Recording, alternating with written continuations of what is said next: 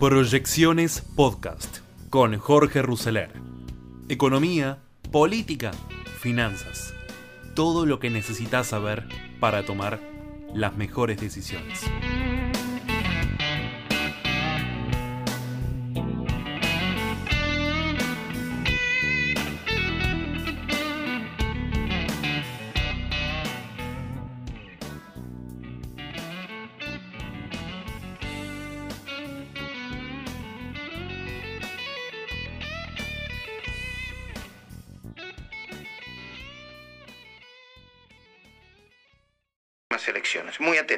Suya esto, así que también lo vamos a, a decir para él. En el gobierno quieren imponer un nuevo relato antes de que se confirmen los resultados de la elección del próximo domingo 12 de septiembre. El nuevo relato dice, si en la provincia de Buenos Aires, en particular, y el resto del país en general, el frente de todos nosotros ganamos, aunque más no sea por un voto, el resultado debe ser considerado un gran triunfo casi una hazaña sin precedentes. Es más, ya están vendiendo en el gobierno que incluso si se llegara a perder, igual se tendría que salir a celebrar como una victoria, porque dicen hay pocos antecedentes de oficialismo que no hayan sido derrotados por paliza en el medio de la pandemia. Si así aconteciera, los medios hegemónicos K, como le dice Eduardo, usarán todos los ejemplos para probar todos los ejemplos que tengan a mano. Por ejemplo, desde Donald Trump ante Joe Biden en las elecciones, eh, las últimas, las presidenciales, en las elecciones de la Comunidad de Madrid, donde el Partido Popular arrasó al Partido Socialista y también a Podemos, la organización falso progresista Podemos, desde las elecciones de Chile hasta la de Israel, perdieron los oficialismos. Y también van a usar, en el caso de la provincia de Buenos Aires, la serie que afirma que desde 2003 hasta la fecha el peronismo siempre perdió las elecciones de medio término, excepto la de 2005. Recuerda, eh, ¿Te acordás, Gustavo, que en 2005 Cristina le ganó a Chiche Dualde por 25 puntos, una diferencia enorme? ¿Recordás? Claro, es la última vez que ganaron elecciones de medio término. Después no ganaron nunca más. Empezaron a perder, 2009, eh, de Narváez, eh, contra Kirchner, los testimoniales, etcétera, etcétera, etcétera. Cristina perdió. Eh, a nuestro entender, el análisis correcto debería ser el opuesto y debería ser formulado así. Si después de la enorme cantidad de dinero que el presidente le regaló de manera discrecional al gobernador que no gobierna pero grita, Axel Kisilov, el frente de todo, unidos, sin fugas, no gana en la provincia por la misma diferencia de votos con las que superó a Juntos por el Cambio en 2019, unos 14 puntos, ese resultado debería ser considerado una derrota, un verdadero retroceso, porque lo obtendría a pesar de haber hecho uso y abuso del aparato partidario sin ningún tipo de, escrúpulos. Por ejemplo, el sistema de vacunación paralelo K, que no solo hizo más lenta la aplicación de vacunas, sino que permitió que se inoculara primero a la militancia perteneciente a los chicos grandes de la Cámpora y los incondicionales de Roberto Baradel. Un privilegio inmoral cuya máxima expresión fue representada por Estefanía de Ciré Purita Díaz, la becaria de 18 años. Estaba revisando, 18 años tiene. 19 de tener ahora. Ahora cumplió. Ahora cumplió. Y una de las pocas que lo obligaron a irse. Mm, mirá vos. ¿Te acordás que se vacunó antes de tiempo? Y encima pretendió justificarlo con mentiras. Decía que era una, no sé, una, que era una voluntaria para un experimento. Entonces, ganar, insistimos, por un voto menos que la victoria de 2019, con Alberto, Cristina, Máximo, Sergio Massa y Kicillof, todos juntos y amontonados, y después de haber repartido la mayor cantidad de planes sociales y subsidios de lo que se tenga memoria, debería ser también analizado como el principio de una posible derrota, cuya foto final podría llegar a verse durante 2023, cuando se celebren las próximas elecciones presidenciales.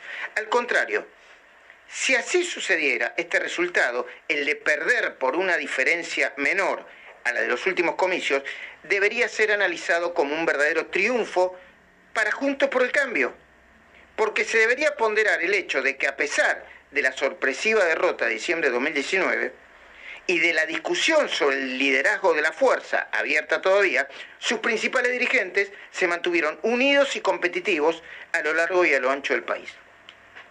También hay una manera de pararse a interpretar distinta y bastante más determinante que las dos primeras, sumando a los diputados nacionales y a los senadores nacionales que se repartirá cada fuerza a partir de diciembre de este año. Va de suyo que si el oficialismo se acerca a los guarismos 2019, obtendrá en la Cámara Baja la mayoría absoluta y el quórum propio y podría ser de este país casi todo lo que se le dé la gana. Y por el contrario, si Juntos por el Cambio consigue evitar o mantener o reducir el equilibrio de fuerzas que hoy se manifiesta en diputados y disminuir en algo la hegemonía que mantiene el frente de todos en senadores, gente como Horacio Rodríguez Larreta, Macri, Santilli, Patricia Bullrich, vamos a hablar con ella dentro de un rato, María Eugenia Vidal, Elita Carrillo, Gerardo Morales, Alfredo Cornejo y Martín Lustó, entre otros, podrán considerar el resultado como un incentivo para soñar con el regreso al poder en 2023. Una advertencia más. Y no jodemos más, como se dice en, los shows.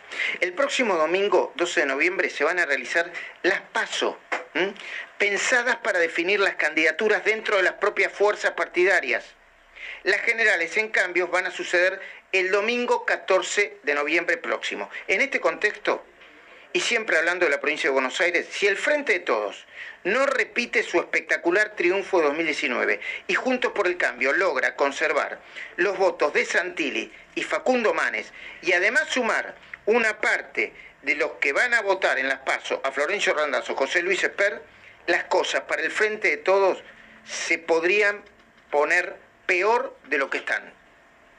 Con Alberto más débil y Cristina Lacecho, desesperada por hacer desaparecer, de la manera que sea, las causas judiciales por corrupción que tanto la atormentan.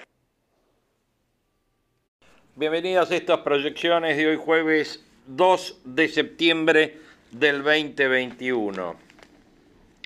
Por el cepo a la carne ya hay despidos en los frigoríficos. Un día después de que el gobierno anunciara la extensión del cupo para exportar, echaron a 150 trabajadores de la industria en Santa Fe y hay un pedido del sector al presidente. Gustavo Grobocopatel, fundador de los Grobos, dijo es increíble que los errores se repitan de esta misma manera, va en contra de todo, hasta de los propios consumidores. Sí, al día siguiente de que el gobierno anunciara la extensión del cepo a las exportaciones, que consiste en un cupo del 50% de lo embarcado al exterior en el 2020 hasta el 31 de octubre, un gremio de trabajadores de la industria frigorífica denunció el despido de 150 obreros en diferentes establecimientos de Santa Fe, provincia que concentra el 40% del volumen de cortes vacunos que se dedican a la exportación. Tenemos 150 despidos formalizados con trabajadores que ya no pudieron ingresar a las plantas lo que manifestaba gente del Sindicato de la Carne de Santa Fe. En tanto, el Consejo Agroindustrial argentino le envió una carta al presidente en la que le solicita la revisión de la prolongación del cepo, el Consejo donde confluyen 64 entidades representativas de la cadena agroindustrial pidió crear espacio de diálogo y soluciones rápidas al problema. Bueno, eh, lo van a tener en el, en el ah, podcast, distintos audios con opiniones de periodistas. Ayer falleció Yervide, rodeado de escándalos, como siempre. Tenía 70 años, estaba internado en COVID, murió anoche a los 70 años, tuvo 70 días de internación en el Otamendi fue como juez federal una de las figuras más controvertidas de las últimas décadas en Comodoro Pi. Antes de renunciar en el 2016 enfrentó varios pedidos de juicio político. Quedó asociado a los flashes y a las oscuras relaciones con el kirchnerismo. Giro en la causa por el festejo en Olivos pasó a San Isidro. El juez Casanelo se declaró incompetente en la causa por el festejo de Fabiola durante la cuarentena pasó al juzgado de Lino Mirabelli en San Isidro, pero su colega Sandra Arroyo Salgado puede reclamarla porque investigaba una denuncia previa.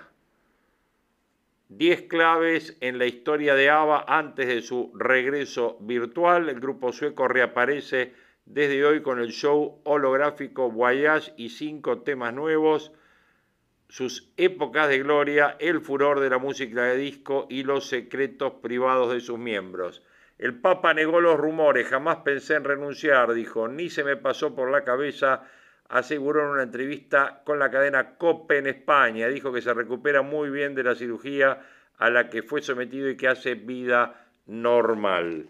Messi y la selección eh, estrenan el título de campeones de América con el foco en Qatar. El campeón vuelve a la cancha después de conquistar la Copa América. La Argentina retoma las eliminatorias desde las 9 con Messi. La selección visita a Venezuela en Caracas. Ustedes escucharon cuando abrimos hoy un comentario de Majul que hizo esta mañana en su programa en Radio Rivadavia, donde él cuenta un poco cómo se va a interpretar el resultado de las elecciones de el domingo 12 de septiembre. Van a escuchar en este podcast, además de parte de la entrevista que le hizo mm, Alfredo Leuco a Mauricio Macri, eh, mm, el encuentro de ayer periodístico entre Luis Novarecio y eh, el turco Asís.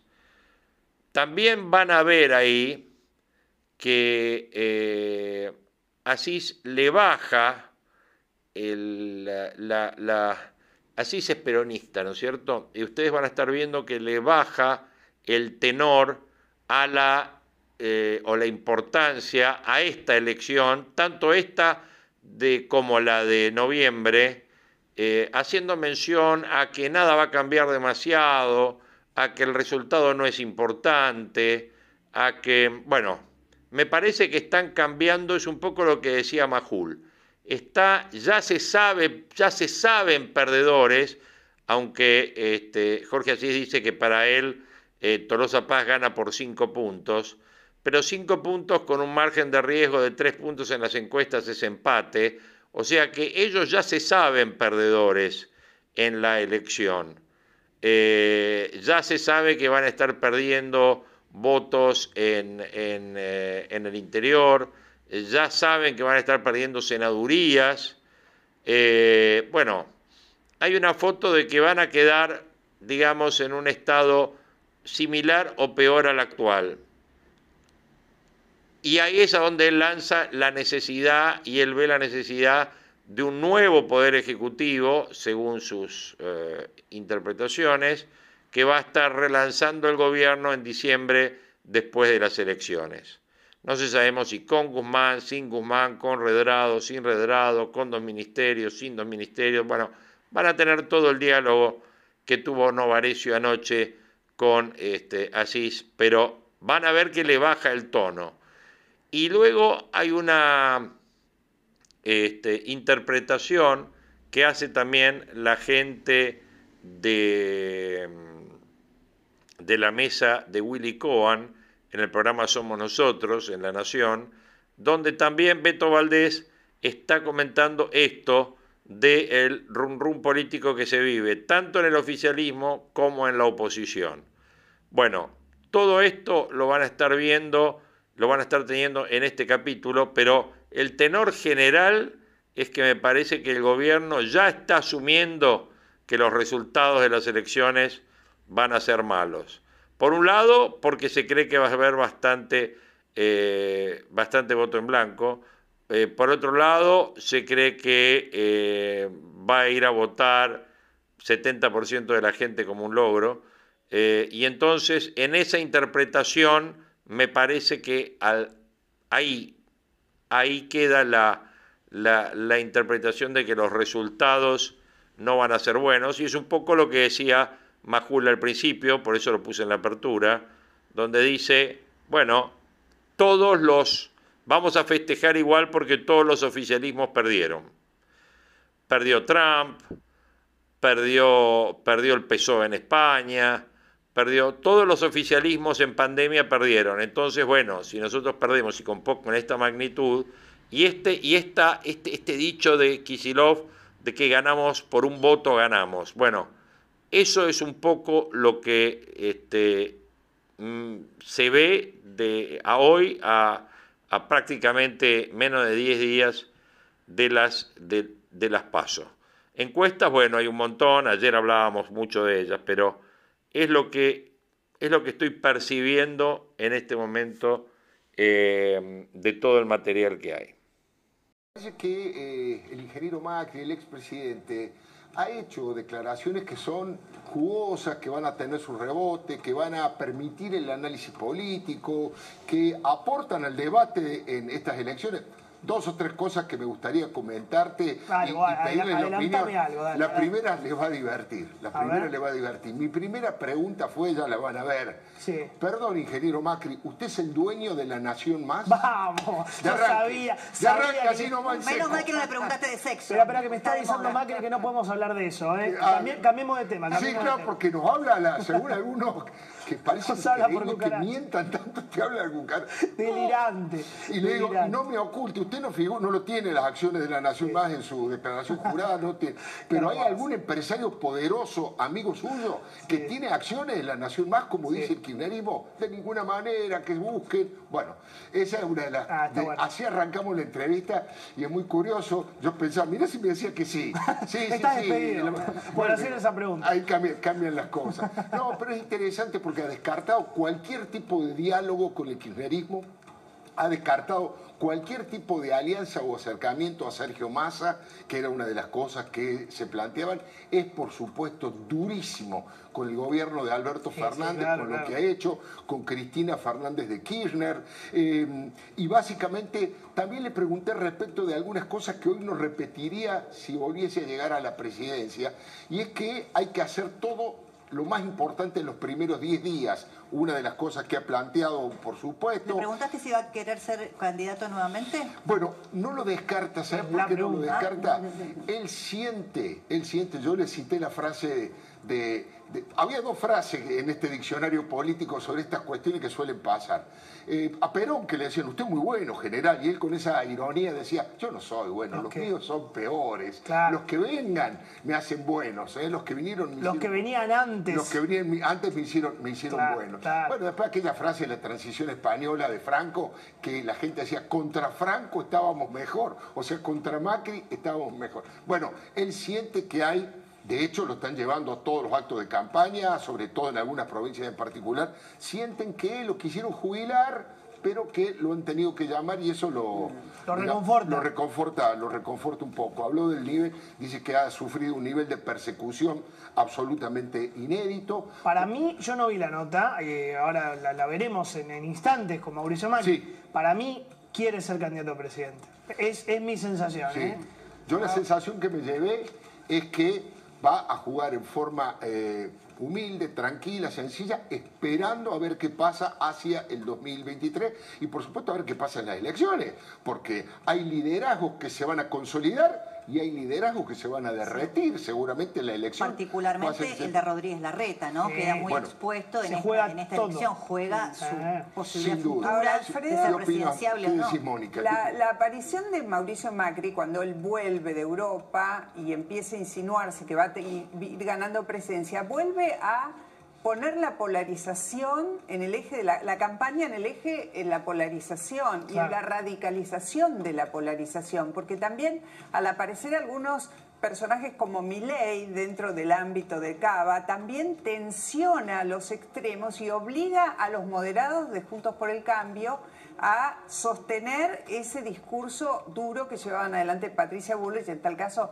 Mauricio Macri. Eh, Le pone un toque a la campaña muy fuerte a esta altura. Podemos, perdón, Moni, eh, porque ya tenemos chequeada la noticia, viste que yo había terminado el programa, estábamos terminando de chequear una información que es urgente, ¿les parece? Claro. Dale, vamos.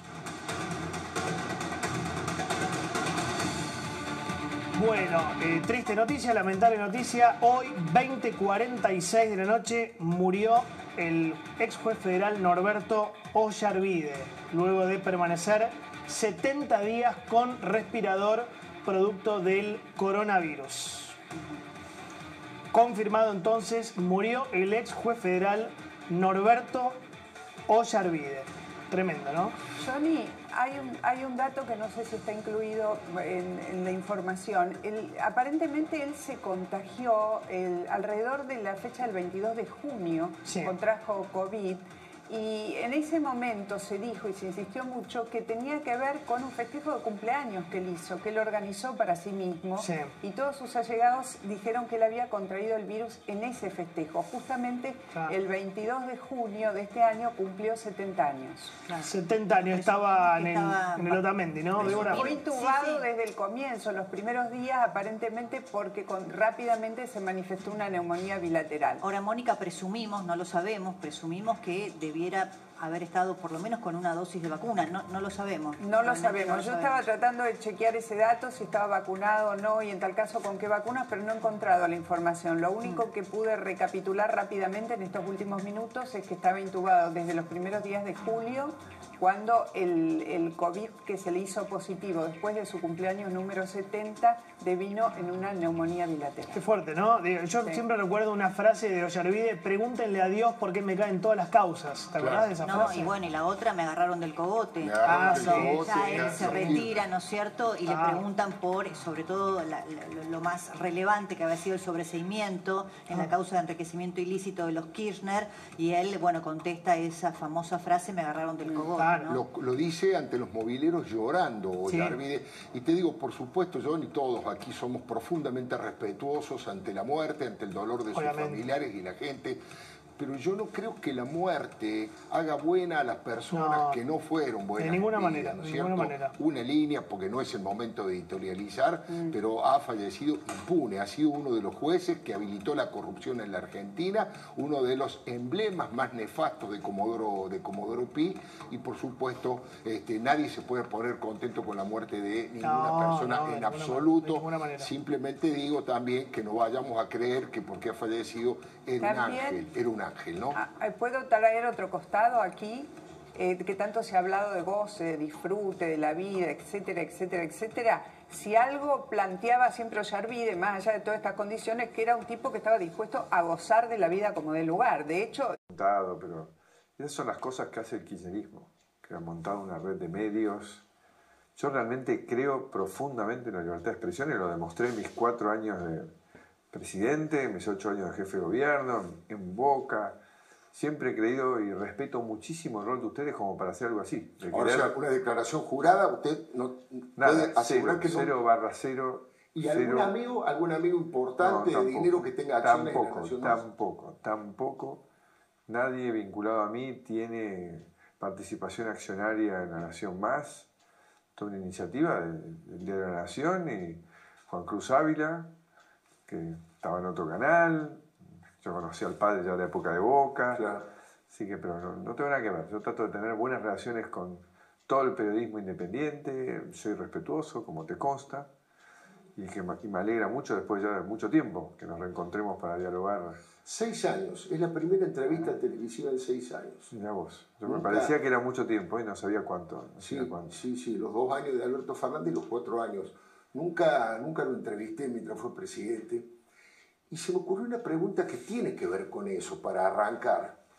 Eh, ya sé que no eh, es el momento, tal vez, pero estamos haciendo un ejercicio para ver qué es lo que sacó en limpio de su experiencia como presidente y cómo la podría aplicar. Supongamos que en el 2023 se presenta y gana la elección y es nuevamente presidente de la Argentina. ¿Cuáles serían las tres, cuatro medidas que tomaría en los primeros 10 días? Lo que no hizo en su momento y que ahora dice, esto lo tengo que hacer los primeros 10 días. Bueno, mucho de eso lo reflexioné, Alfredo, en el libro, porque estoy en una etapa en la cual realmente mi prioridad no solo es eh, fortalecer la unidad, que es estratégico de Juntos por el Cambio, que es lo que nos da un, horizonte de esperanza, fortalecer sus dirigentes y preparar a todo el equipo mejor que nunca para volver a conducir la Argentina. Y en eso les trato de transmitir, primero, no subestimar el nivel de, complejidad de la Argentina. La Argentina por algo hace ya décadas y décadas que no progresa, no crece, no se desarrolla, ha ido perdiendo lugares en cualquier tipo de medición, mediciones que no le gusta al kirchnerismo porque se pelea siempre con los números y las estadísticas. Entonces yo lo primero le diría es no subestimar, segundo, volver a crear fundamentalmente en el equipo. Hoy tenemos un gobierno que carece de dinámica de todo tipo de gestión, de, no hay equipo, es un, empalme, un, rejunte de gente de distintas vertientes, y tener claro que el 15 no es el 23, son muy diferentes. En el 15 llegamos por el 1,8 con tres maldiciones. El Estado Nacional quebrado, asintomático, porque nadie sabía, porque habíamos vivido de fiesta con las reservas del Banco Central hasta el último día, se gastaron todas las reservas, hasta 5 mil millones de dólares de los depósitos en dólares de la gente. Y la tercera maldición es que ellos dominaban todo. La Cámara de Diputados, senadores, el Estado estaba colonizado, los gobernadores, los gremios, y encima se habían ido diciendo nosotros dejamos todo bárbaro, con lo cual tenían como mucha capacidad de confrontar y de bloquear, sobre todo de bloquear todo el tiempo. Bueno, el 2023 no va a ser distinto, ingeniero no, Va a ser. Y bueno, ahí ampliaría, ampliaría la base de sustentación política. Ahí, déjame decirte, ahí déjame decirte que va a ser diferente. Va a ser peor porque el daño que están haciendo es tremendo. El punto de partida va a ser peor que el 2015. Va a estar más quebrado el Estado Nacional, pero no va a ser asintomático. Lo estamos sufriendo ya hoy. Claro, el nivel de dolor es tremendo y esto se va a seguir profundizando porque no hay rumbo, no hay plan y hay una degradación diaria que lo seguiremos hablando de la palabra, de los hechos, del lenguaje, todo eso lo estamos sufriendo y lo vamos a seguir sufriendo lamentablemente. Pero nos va a generar tremendo dolor, un enorme aprendizaje. Y además ellos no van a tener el mismo poder, porque al haber perdido la autoridad, haber perdido la mayoría de la Cámara de Diputados que la van a perder con dos buenas elecciones nuestras, vamos a tener más gobernadores y vamos a tener un pueblo argentino entendiendo que la única verdad es la cultura del trabajo. Ahora, y eso nos, va a tener que hacer reaccionar de una manera distinta. Con todo ese mandato, tenemos que hacer las reformas iniciales el primer día las que son necesarias para que haya trabajo. Pero haría un gobierno de coalición, por ejemplo, y convocaría a los peronistas no kirchneristas. Estoy pensando, es simplemente una conjetura en gente del estilo Schiaretti, tal vez de, otros gobernadores. Eh, por supuesto que sé que a Cristina, a Alberto Fernández o a Sergio Massa o a Máximo no los llamaría, pero digo, llamaría a ese sector del peronismo, de los que gobiernan, de algunos intendentes. La puerta nosotros se la abrimos desde el primer día algo también que hago como autocrítica es que nosotros eh, quisimos realmente cumplir y asistir en sus deudas atrasadas, atropelladas por, digamos, incumplidas por el kirchnerismo, lo mismo con los gremios. Fuimos y cumplimos todo lo que nos demandaban y después no tuvimos, no tuvimos reciprocidad. ¿no? Pero la puerta siempre estuvo abierta y, el único que lamentablemente quiso cruzarla en su momento porque es un verdadero patriota y que decidió enfrentarse a este secuestro que ha hecho el kirchnerismo eh, respecto al peronismo, ¿no? porque hoy está secuestrado el peronismo por el kirchnerismo, fue Miguel Ángel Pichetto.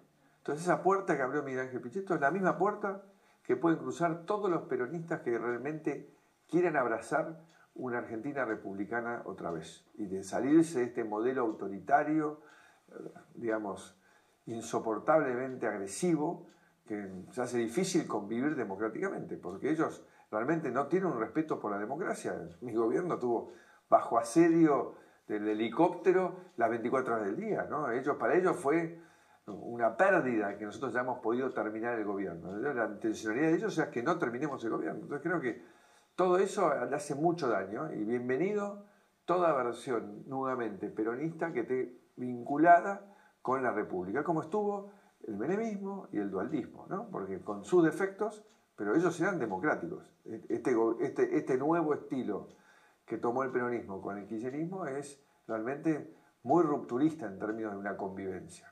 El kirchnerismo es una cosa y ahora vamos a hablar, pero usted en un momento también tuvo cierta expectativa en Sergio Massa, se sintió defraudado, lo bautizó Ventajita como buen futbolero, pone este, sellos o pone apodos que quedan, ¿eh? porque le ha quedado este, para siempre como ventajita Sergio Massa. Pero hoy creo yo, es lo que se dice en la política, que hay sectores de su propio partido, de importantes este, puestos, que ocupan importantes puestos, que siguen hablando con Massa y que tienen todavía un interés en juntar, en generar una coalición con Sergio Massa. ¿Cree que eso es posible en el futuro?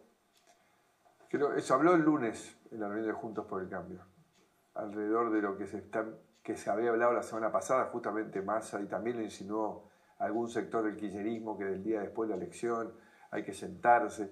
Nosotros dijimos este es un momento en el cual hay que ir a votar. Alfredo, hay que elegir entre dos modelos de país, un país republicano, respetuoso de la ley, democrático, integrado al mundo, que es importante que hablemos qué significa eso, porque no es una cosa frívola como algunos lo plantean, tiene que ver con el futuro, y otro es este, este país del atropello, de la mentira, del aislamiento, de tener como modelo Nicaragua, Venezuela, que claramente es un rumbo que es el que tomó la Argentina, en el cual no hay futuro. En el rumbo, digamos nosotros, corrigiendo y evitando pozos que agarramos en el camino, había futuro, hay futuro si lo retomamos. Entonces creo que en ese rumbo que tomó el kirchnerismo con el masismo, con las distintas versiones que han aceptado ir por ahí, no hay, no hay, posibilidad de, diálogo, porque el diálogo tiene que ser, como te dije, con la constitución sobre la mesa. Entonces, cualquiera que quiera sentarse a dialogar tiene que aceptar que hay independencia de los poderes, que hay libertad de expresión, que hay respeto a la ley, que somos todos iguales frente a la ley, todas cosas que el kirchnerismo discute todos los días. Y hoy Massa es parte de eso, lamentablemente, es parte de eso cuando parecía, por algo lo llevé a Davos, por algo intenté mostrarle hacia dónde iba el desarrollo y decirle, si vas por este camino, tenés un, rol importantísimo en el futuro de los argentinos, pero bueno, él no lo entendió. ¿Y qué, qué si bautizó como ventajita a Sergio Massa? ¿Qué diría, por ejemplo, de Máximo Kirchner? ¿Cómo lo podría caracterizar? ¿Qué tipo de dirigente es Máximo Kirchner? Que no es poco, no solamente como presidente del bloque opositor, no solamente como líder de la cámpora. En los últimos días ya se ha ido conociendo que hasta maneja resortes del poder, como el cepo a la carne, como la relación con la CGT. La verdad que lo conozco muy poco. Él habla poco. Y cuando habla repite siempre el mismo discurso, ¿no? que es un poquito pasado de época y demostrando un profundo desconocimiento del mundo. El otro día hablaba con dirigentes del espacio. Yo decía, tenemos que intentar ayudar a que, ellos viajen, que hablen con jóvenes de otras partes del mundo, que entiendan hacia dónde va el desarrollo.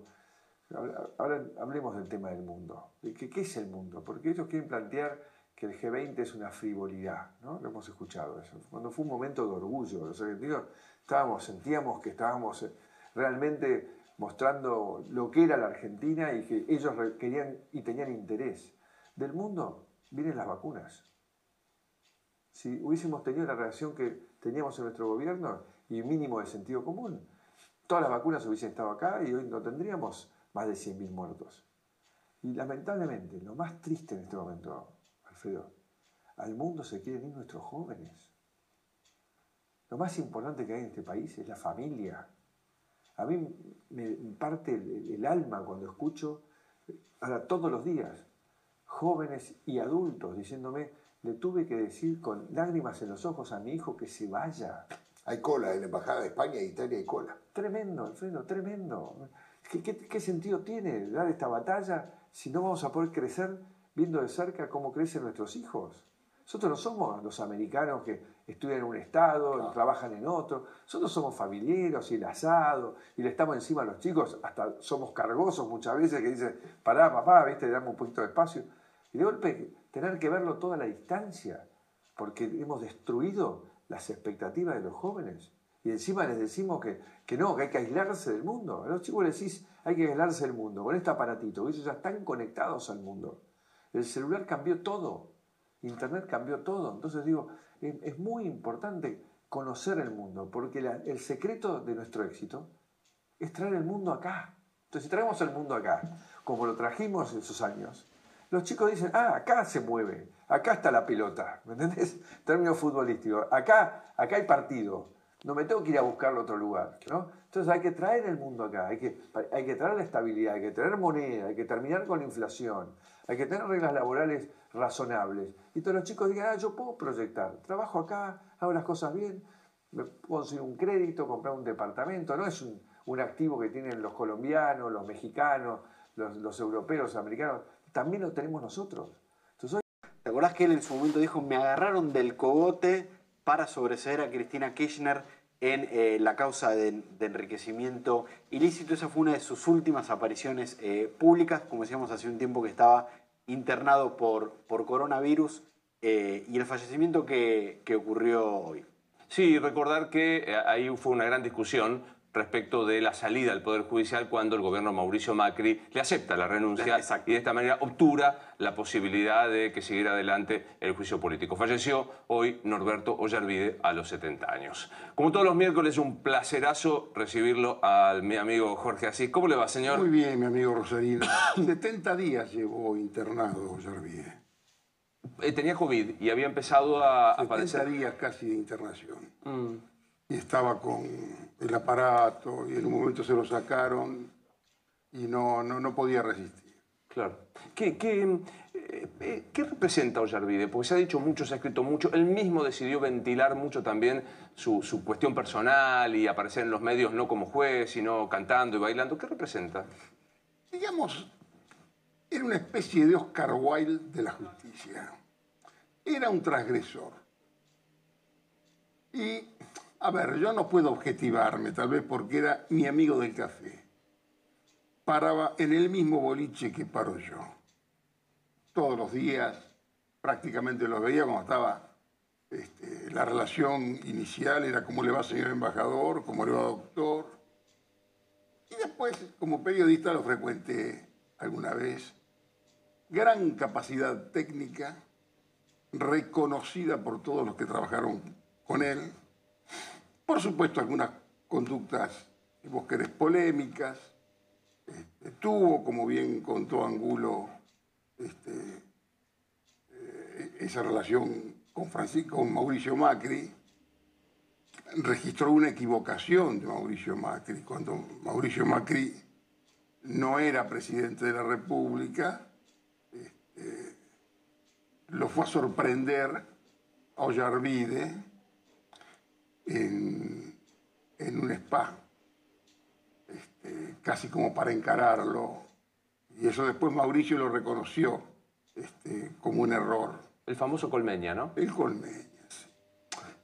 Pero, digamos, un hombre que festeja su cumpleaños en el Colmeña, todos amigos con toallas, con champán y torta, te habla ya de un personaje, si vos querés, pintoresco. Vos ibas a comer con él, comidas de él, tenía un salón absolutamente especial. Sí, con un biombo que era de su madre, con vajilla propia Y de su casi todos pasamos por ese biombo y por, por ese, por ese lugar, un tipo que y tomaba champán. Y en realidad, casi te diría, fue su espíritu festivo el que lo llevó a la muerte, porque su error fue cuando cumplió 70 años. En vez de hacer una gran fiesta, porque no podía hacer una gran fiesta, hizo muchas comidas. En una de esas comidas Contrajo el virus. se quedó, se picó. Se picó. Em, hoy te viene una entrevista que te hacían en Infobae, una nota que aparecía tuya en Infobae. Un diálogo telefónico. Fue muy- Exactamente. Do- donde un poco este, ampliabas lo que ya habías dicho la semana pasada acá, esta cosa de, de se cayó encima el presidente, nadie quiere voltearlo. En todo caso, hay uno- un operativo para sostener a un debilitado presidente de la nación. Digamos, no sé si hay un operativo para sostenerlo. Eh, no se sabe muy bien qué hacer con él. Seamos sinceros, yo no soy Ollarvide, pero tampoco tengo este, muchos controles sobre lo que uno dice. No, no saben qué hacer con él. El problema del presidente ya no es ni para analizar ni para discutir. Es para resolver. Y resolución no tiene. Como solución no tiene, hay que ver qué es lo que se hace con el presidente. El presidente acelera. Él es lo suficientemente inteligente para darse cuenta que no está en su mejor momento. Pero acelera en vez de de pronto macerar un poco más sus reflexiones. Se va a las seis y media de la mañana a hablar con un periodista, habla una hora, dice, qué sé yo, absolutamente nada que sea muy relevante, se equivoca demasiado. Vos no te olvides que Adela Rúa se lo condenó y algunos amigos nuestros periodistas los masacraban y su imagen de la desorientación era no haber sabido encontrar la salida en el piso de Tinelli. Ni el nombre de la esposa. bueno, la verdad, por eso, en un último texto mío, comparativamente con las equivocaciones de Alberto Fernández, de la Rúa fue por lo menos, este, qué sé yo, Conrado Adenauer, ¿no es cierto? El tipo tuvo muchas equivocaciones. Lo último que por lo que me llamaron es por... Yo no te voy a traicionar, Novarecio. Si yo te digo, Novarecio, no te voy a traicionar, lo que te pido es no me traiciones. Bancame. ¿No es cierto? Cuando él dice, no voy a traicionar a Cristina, ni a Massa, ni a Máximo, ni al pueblo. Eso lo hice yo en un tuit y eso motivó que hoy me llamaran de muchos lugares. Solamente hablé con este muchacho de Infobae, que, que la verdad que registró el diálogo telefónico, que fue una conversación telefónica por celular como podía tener con, con cualquier amigo. En realidad, cuando él dice, no voy a traicionar este, a Cristina, no voy a traicionar a Máximo ni a Massa, Está diciendo, no me traicionen. Voy a mejorar. ¿Tiene motivo Trataré de mejorar. ¿Tiene motivo para sospechar de que en esto que vos decís, qué hacer con el presidente alguno pueda, no digo traicionarlo. Es muy cruel todo esto. Yo, sinceramente, no estoy acá para... Pero bueno, si yo lo tengo que decir, él va a hacer muchas giras. Desde las provincias piden que traten de que de suspenderlo, de atenuar esa necesidad protagónica que tiene.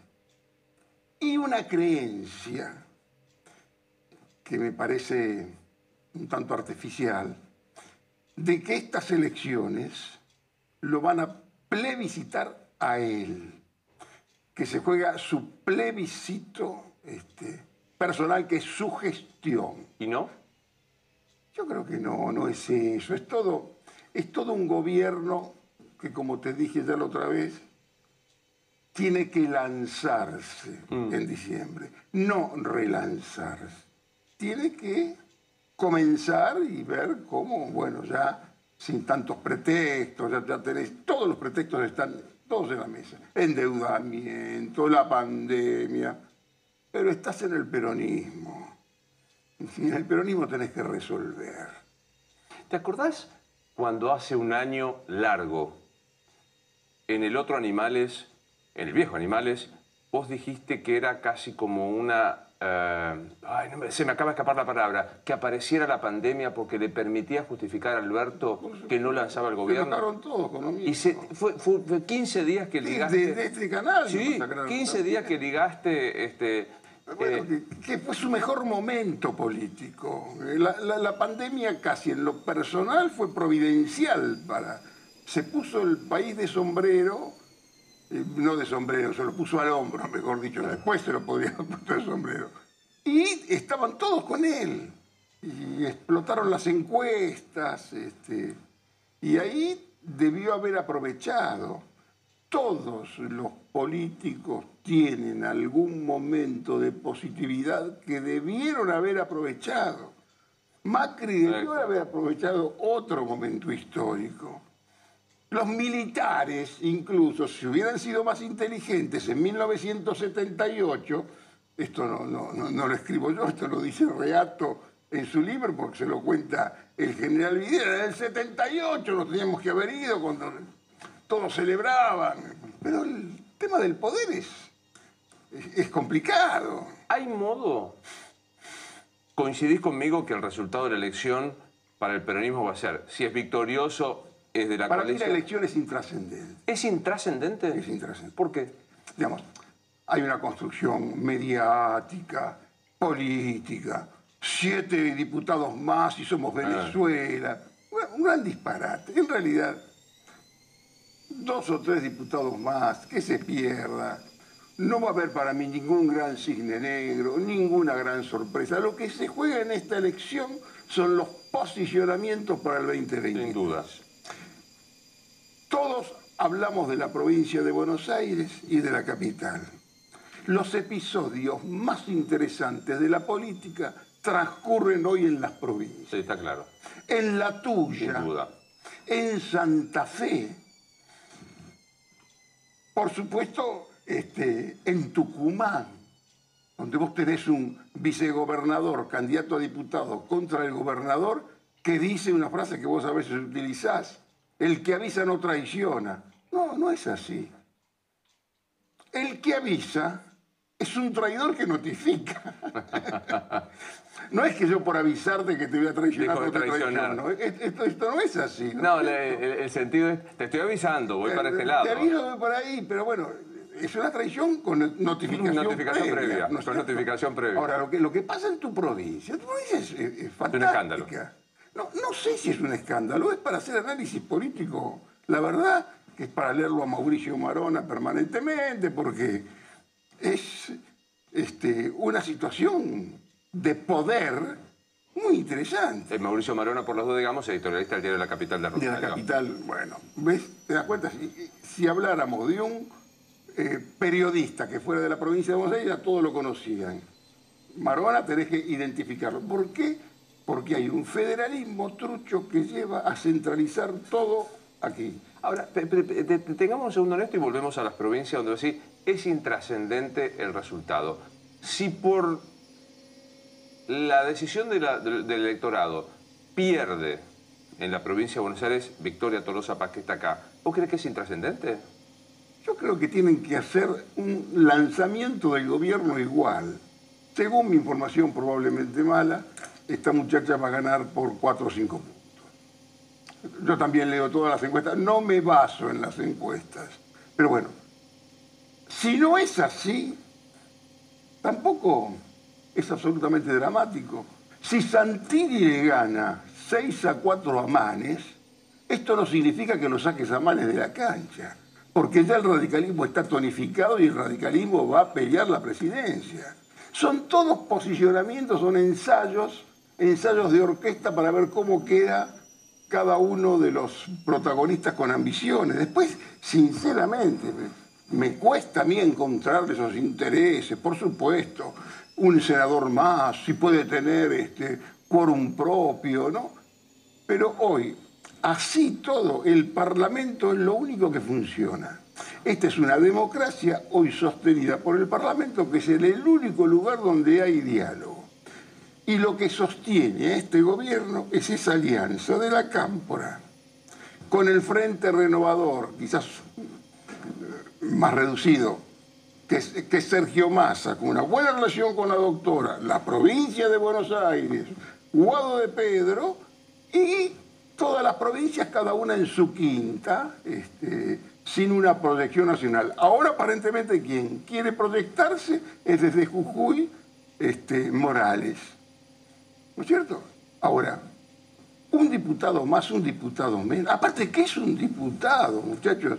Los diputados que no van a la televisión, ni Sí, claro. siquiera el presidente los conocía. Hay diputados que son pretextos para ocupar una banca, ¿no es cierto? Son pretextos para ocupar una buena silla. Este, Ahora, eh, digo, este, no se sabe qué hacer con el presidente. Algunos pomposamente decimos reconstituir la autoridad del presidente. ¿Hay posibilidad de que esto suceda? Ya, sí, por supuesto que es probable, pero este, tenés que hacer un trabajo. Eh, hoy no es este, viable. Hoy el presidente, eh, yo no, no- pasa, parece que, que uno quisiera este, obstinarse con el presidente, pero sinceramente eh, es un problema que, como yo dije y escribí, ya no es para discutir ni para analizar, es para resolverlo. Pero solución no hay, porque es una cuestión institucional. Y vos tenés un presidente que es protagonista, es participativo y quiere, estar, y acelera en sus equivocaciones. Este, y después, las cosas que, lo di- que yo digo, por supuesto, son muy compartidas y sé que son compartidas, por supuesto que no se le dicen a él. ¿Qui- ¿Quién habla con él? En serio. ¿Quién habla? Mira, él, según mi información, tampoco tiene esas reuniones como tenía antes, las comidas con todos. Puede reunirse con alguien de la cámpora y quizás este, muy confidencialmente eh, manifestar eh, cierto desencanto con Sergio Massa, como puede desayunar o comer con Massa y, de pronto quejarse por alguna gente de la cámpora. Eh, está, eh, hoy es un problema el presidente. Yo digo, no es que quiero decir el rey está desnudo, no hay rey. Y no hay vacío de poder en la Argentina. No hay vacío. no, hay un poder diluido, hay un poder vacante, hay un poder que no, digamos que no, no, no, no se ve este, el control, la conducción. Aquellas reuniones que tanto Rosario como vos contaban del ¿Los lunes? Sí, de los lunes. No, no hay más. ¿No hay más? recordemos, Guado, eh, Massa, Máximo, Cafiero, no va más. Ya, ya, no está. De pronto está el pretexto de la campaña, están todos en campaña.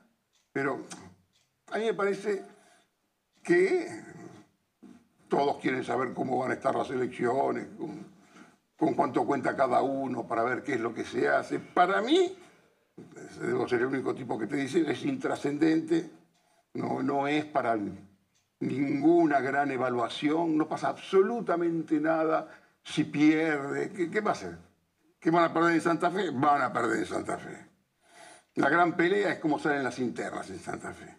¿Quién es el que gana dentro ¿Quién, de, ¿quién gana ya de los dos grandes ¿quién, sectores? ¿quién, gana dentro? ¿No es cierto? Pero el tema político es mucho más interesante. A mí, sinceramente, un diálogo o un debate entre este, Rossi con el candidato Lewandowski, me parece que sería muy interesante, pero verlo, pero no que quede reducido simplemente a Santa Fe. Este, en, Córdoba, ¿qué, crees que va a pasar? ¿Y qué es este Avanza Córdoba? Creo que es el frente de, de, Schiaretti. Sí, hacemos por Córdoba. Eso, hacemos por Córdoba. Que pensaban que podía pasar lo mismo en Santa Fe. en Córdoba está bastante peleado, el kirchnerismo va a salir cómodamente tercero, este, puede ganar, según mi información, este, el candidato que apoya a Macri.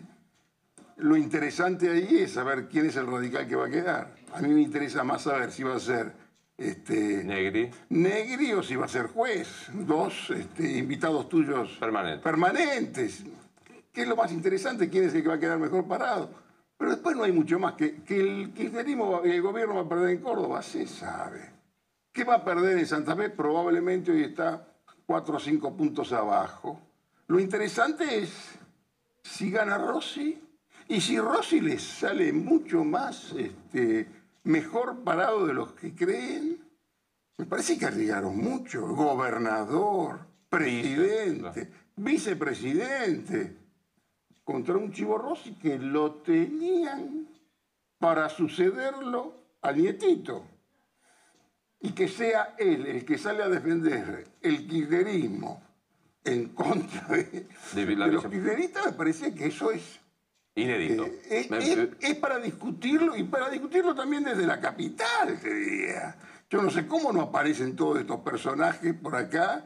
Este, yo entrevistaría en un programa a Jaldo, a, Mansur, en todos los lugares donde hay algunas situaciones pintoresquísimas. ¿Qué les pasa a los gobernadores? ¿Te acuerdas que cuando empieza la pandemia, Alberto dice, yo me baso en el apoyo con los gobernadores, teleconferencia, tomaba decisiones... Yo soy yo, hay 24 gobernadores, este presidente. El federalismo no existe. Hoy, algunos gobernadores, por supuesto que lo van a recibir. ¿A vos te parece que Zamora para ganar su elección necesita de la colaboración de Alberto Fernández. No me da la impresión. Cada uno tiene más o menos su, tema bastante arreglado. Este, y el problema aquí, quedan 10 días, este, no mucho más, van a venir números, vas a hacer el mismo domingo ese programa, ese periodismo deportivo que se hace los domingos. ¿Qué, es periodismo deportivo? se habla de resultados. Todos juntos, todos la mesa de no sé dónde. Las mesas, este, que hablan con cualquiera, este, de los que están en un piso y, cuentan, y las mesas, y, y el martes se acabó todo. Déjame preguntarte por esta versión que indica que Máximo Kirchner tomó la decisión de cerrar las exportaciones de carne. Viste que hubo un WhatsApp que parece que se mandó mal a un grupo que no correspondía y que alguien dijo, no hay posibilidad de hablar con Máximo para que se abran las exportaciones de carne. A, ¿te parece verosímil? B, ¿qué poder...? Palabra que no lo creo. No creo, no, sinceramente no creo. No tengo información al respecto, no me ocupé tampoco del tema. Este, ese es un tema,